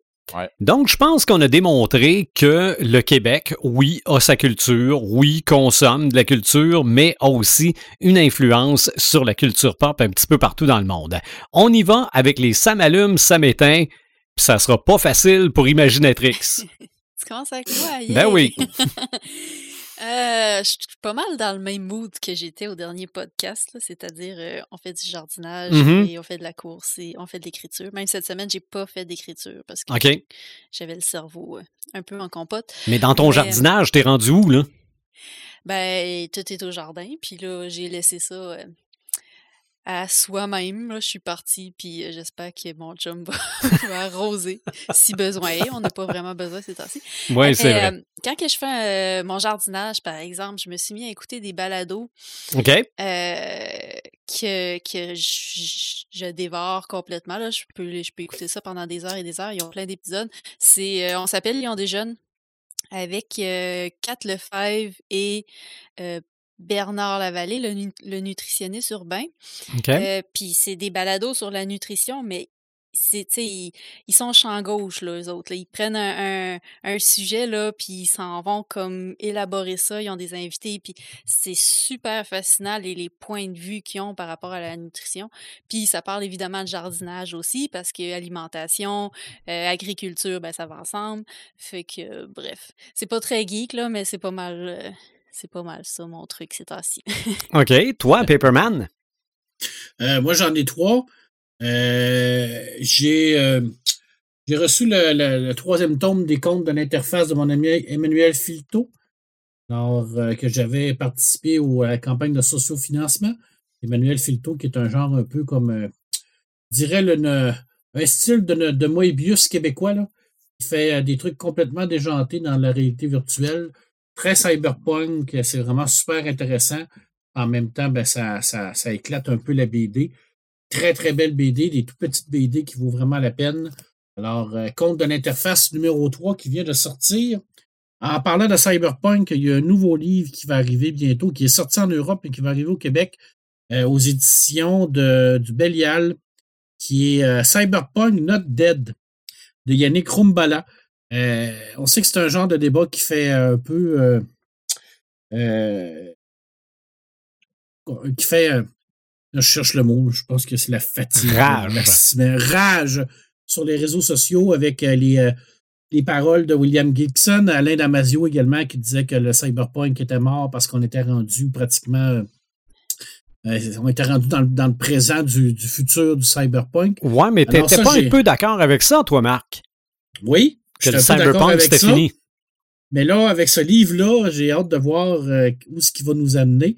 Puis je lis la- le sommaire qui est, euh, qui est euh, classique ou caduque, euh, capitaliste corporation, les corps, les cyborgs, la contre-culture, criminalité, le chaos, le cyberspace, la contre-utopie. Alors, ça m'intrigue énormément. Alors, j'ai hâte de voir quel argument il amène par rapport à ça. Alors, euh, c'est un autre truc que je vais être obligé d'acheter, pour une fois malheureusement. À un moment donné, il va falloir que je me trouve un autre job, ben que je vende un de mes bras. Mhm. Un autre shut up and take my money. Tout à fait. Et euh, dernier, ça m'allume, euh, une conférence que euh, l'association Muscatonique a donnée, euh, la même association que j'avais donné une conférence sur Lovecraft, euh, ont donné une conférence qui s'appelle De Cthulhu à Nétescurial, l'héritage Lovecraftien de Thomas Ligotti. Thomas Ligotti, qui est un auteur euh, américain euh, qui fait de l'horreur, mais vraiment typique Lovecraft, que je ne connaissais pas. Et c'est une, femme, Deborah Brindle, qui a fait la conférence. Une heure de temps merveilleux. Je vais la mettre sur notre page de, Facebook. C'est vraiment euh, une, découverte, cet auteur-là. Puis là, on est en train d'essayer de travailler pour qu'il soit traduit parce qu'il y a une, un, recueil qui a été traduit de tout son, euh, corpus. Euh, puis c'est vraiment, il a l'air excessivement intéressant. Alors, c'est une bonne, une belle découverte pour moi. Puis la, la, dame, la Deborah Brindle, qui a donné la conférence, là, c'était d'un niveau intersidéral. C'était, j'ai, j'ai rarement vu quelqu'un posséder son sujet comme ça. Là. Ça, m'a complètement là, flabbergasté le cerveau. Là. J'ai fait comme le Oh my God, que je n'étais pas à ce niveau-là. c'est incroyable comment c'est bon, cette conférence-là. Ça m'a donné tout de suite envie de lire Thomas Ligotti. Malheureusement, il n'est pas publié encore en, français. Fait que j'ai hâte de voir euh, qu'est-ce qui va arriver? Peut-être que cette conférence-là va donner euh, le fameux coup de barre là, aux éditeurs pour qu'ils euh, travaillent à sa, sa traduction. Voilà, c'était mes trois, ça m'allume. OK. Moi, j'ai deux petits samalumes puis un méga gigantesque. les, les deux petits, bon, j'ai parlé au dernier podcast que je m'étais commandé une réédition du premier album des Doors. Je l'ai reçu et je suis très satisfait. Le, le, la réédition a été faite avec minutie. Puis il y a un petit livre dedans qui met l'album en contexte. Il y a aussi euh, un euh, lithogravure d'une œuvre, euh, un dessin des Doors fait par un artiste qui est j'ai malheureusement pas le nom, mais qui est, qui est quand même très, très réputé par les temps qui courent. Donc, ça, je suis bien content. autre chose, moi aussi, ça m'arrive de radoter. j'ai encore regardé des documentaires sur Tubi. Et j'ai regardé un autre documentaire sur le comédien Jerry Lewis. Je savais qu'il avait fait ses propres films à un moment donné, qu'il s'était retrouvé derrière la caméra, mais j'apprends dans ce documentaire-là qu'il est l'inventeur du moniteur vidéo parce que, comme il devait se filmer, il voulait aussi se voir en même temps. Donc, pouvait voir la scène du coin de l'œil et après ça, le moniteur vidéo est devenu aussi un moniteur où on pouvait revoir les séquences après les avoir filmées, mais ça part de Jerry Lewis. Et ce que je savais pas, c'est qu'il est par la suite devenu professeur en cinéma à l'université et a enseigné à Martin Scorsese, à euh, Steven Spielberg, a écrit un livre euh, dont les réalisateurs se servent encore aujourd'hui. Donc ça, ça m'a beaucoup impressionné. J'aime ça, apprendre des affaires euh, euh, qu'on ne connaît pas nécessairement des différents artistes. Mais le ça m'allume que j'ai, c'est l'annonce du jeu Metroid Dread. OK? Et je vous explique le contexte. C'est que mardi dernier, bon, le mardi précédent l'enregistrement du podcast, euh, je tente d'avoir un rendez-vous pour ma seconde dose du vaccin, fais la file avec tout le monde, je capote. Bon. Et pendant ce temps-là, je mets mes données cellulaires pour aller voir euh, si j'ai des messages. Puis Fiston me dit on vient d'annoncer une suite à Metroid Fusion, qui est un jeu Game Boy Advance sorti il y a 19 ans. OK? Là, bon, moi dans ma tête, une suite à Metroid Fusion. C'est comme un, produit dérivé. Puis bon, puis depuis ce temps-là, je veux dire, des Metroid, il y a eu Metroid Prime, puis Metroid Pinball, puis euh, Metroid Other M, qui n'a pas été un gros hit. Et euh, aussi le, remake de Metroid 2, qui est euh, Samus Returns. Bon, moi, j'avais un peu débarqué. Mais moi, j'ai la cassette Nintendo du premier Metroid j'ai la cassette Game Boy de Metroid 2, j'ai la cassette Super Nintendo de Super Metroid et aussi la cassette de euh, Game Boy Advance de euh, Metroid Fusion. Et oui, Metroid 2 s'appelle Metroid 2, mais Metroid, Super Metroid, c'est quand tu y joues que ça marque au début Metroid 3. Et ça le tape lettre par lettre, puis le chiffre à la fin. Quand tu joues à Metroid Fusion, ça tape Metroid 4 de la même façon.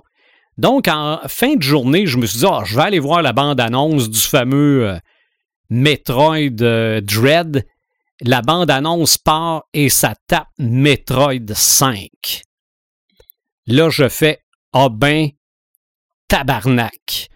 On fait un podcast sur le Québec, fallait bien que j'en pousse un. Là, là, les deux bras me sont tombés par terre. il y avait 19 ans qui venaient de s'effacer. Un nouveau jeu Metroid, enfin. Fait que là, j'étais content, mais ça prend une Switch.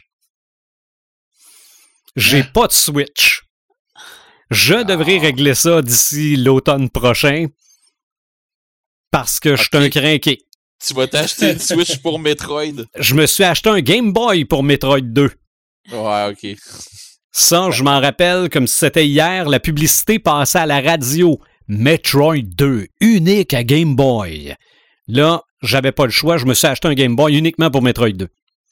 Je m'en suis servi pour autre chose après, là. J'ai emprunté, de l'argent pour Super Metroid. Hey, Pour- écoute, moi, j'ai, un Game Boy 3... Euh, un 3DS? 3D, ouais, ouais, une 3DS euh, édition Metroid, fait que... C'est ça. Mais si euh, j'ai Samus, là. si j'ai une suite, euh, une Switch, je vais aller chercher probablement euh, Samus Returns aussi pour l'essayer. Je suis retombé dans Metroid. Donc toi, Red the Gamer, t'es ça m'allume. Euh, je vais y aller vite fait. Euh, Master of the Universe, les maîtres de l'univers qui vont sortir sur Netflix prochainement. Je Mhm. pense que c'est au mois de, de juillet, je suis pas certain. Euh, ça fait 40 ans que c'est sorti cette affaire-là et euh, c'est Kevin Smith qui le fait. C'est ça, c'est vraiment pas, la euh, suite. C'est ça, c'est pas euh, oh, on les retape puis on te les regaroche sur Netflix. Non, non, non, c'est des nouveaux là. J'ai vu les annonces puis ça sera pas tout à fait la même affaire qu'on voyait qu'on voyait avant là, dans, dans la vieille série. C'est vraiment une nouvelle série qui a été faite par Kevin Smith. Je m'attends à quelque chose de pas pire venant de lui. Parce que je veux dire, euh, on s'entend, Kevin Smith, euh, je pense qu'il sait où il s'en va avec ça. Là. Oui, que je crois qu'il va faire de quoi de très bien. Euh, en tout cas, j'espère qu'il va faire de quoi de très bien. J'ai des. J'ai pas des grosses, grosses attentes, mais j'ai des attentes quand même pour ça. mais ceux qui savent pas à quel point c'était big là, il y a des documentaires sur Netflix sur Masters of the Universe là, c'était immense. Ah oui, c'était immense, c'était vraiment big. là. Euh, en tout cas, j'ai bien hâte de voir qu'est-ce que ça va donner, euh, la version euh, la version Kevin Smith euh, sur Netflix. Je m'attends à quoi de pas. Euh, sinon, vite fait, question sur Netflix, justement, Lupin, la deuxième saison de Lupin. Moi, j'ai adoré. je sais qu'il y a d'autres d'autres crinqués aussi qui ont beaucoup aimé, d'autres moins. Mais pour vrai, j'ai Omar Sy dans là-dedans, il, il est juste génial. Je l'ai beaucoup aimé. Euh, c'est pas un acteur que j'affectionne tant que ça, particulièrement dans ben ben d'autres médias. C'est rien que je trouve que l'adaptation, pour, pour Lupin, c'est il est juste super bon. euh, j'ai, beaucoup aimé. Euh, la saison 2, en tout cas, est, est vraiment bonne. C'est, elle est sacrante à des places, puis elle est juste jouissive à d'autres places. Pour, pour être divertissant, c'est divertissant là. Oh. Je veux dire, euh, tu vois, il est pas comme le professeur dans Casa de Papel, mais tu vois qu'il pense ses coups d'avance en salle. Euh, sinon, mon dernier, ça m'allume, euh, Loki. J'ai, pas encore écouté le deuxième épisode. Je sais pas s'il est sorti le deuxième épisode, là, mais euh, j'ai écouté le premier épisode. Je m'attendais à rien, puis j'ai été agréablement surpris. Fait que euh, j'ai bien aimé.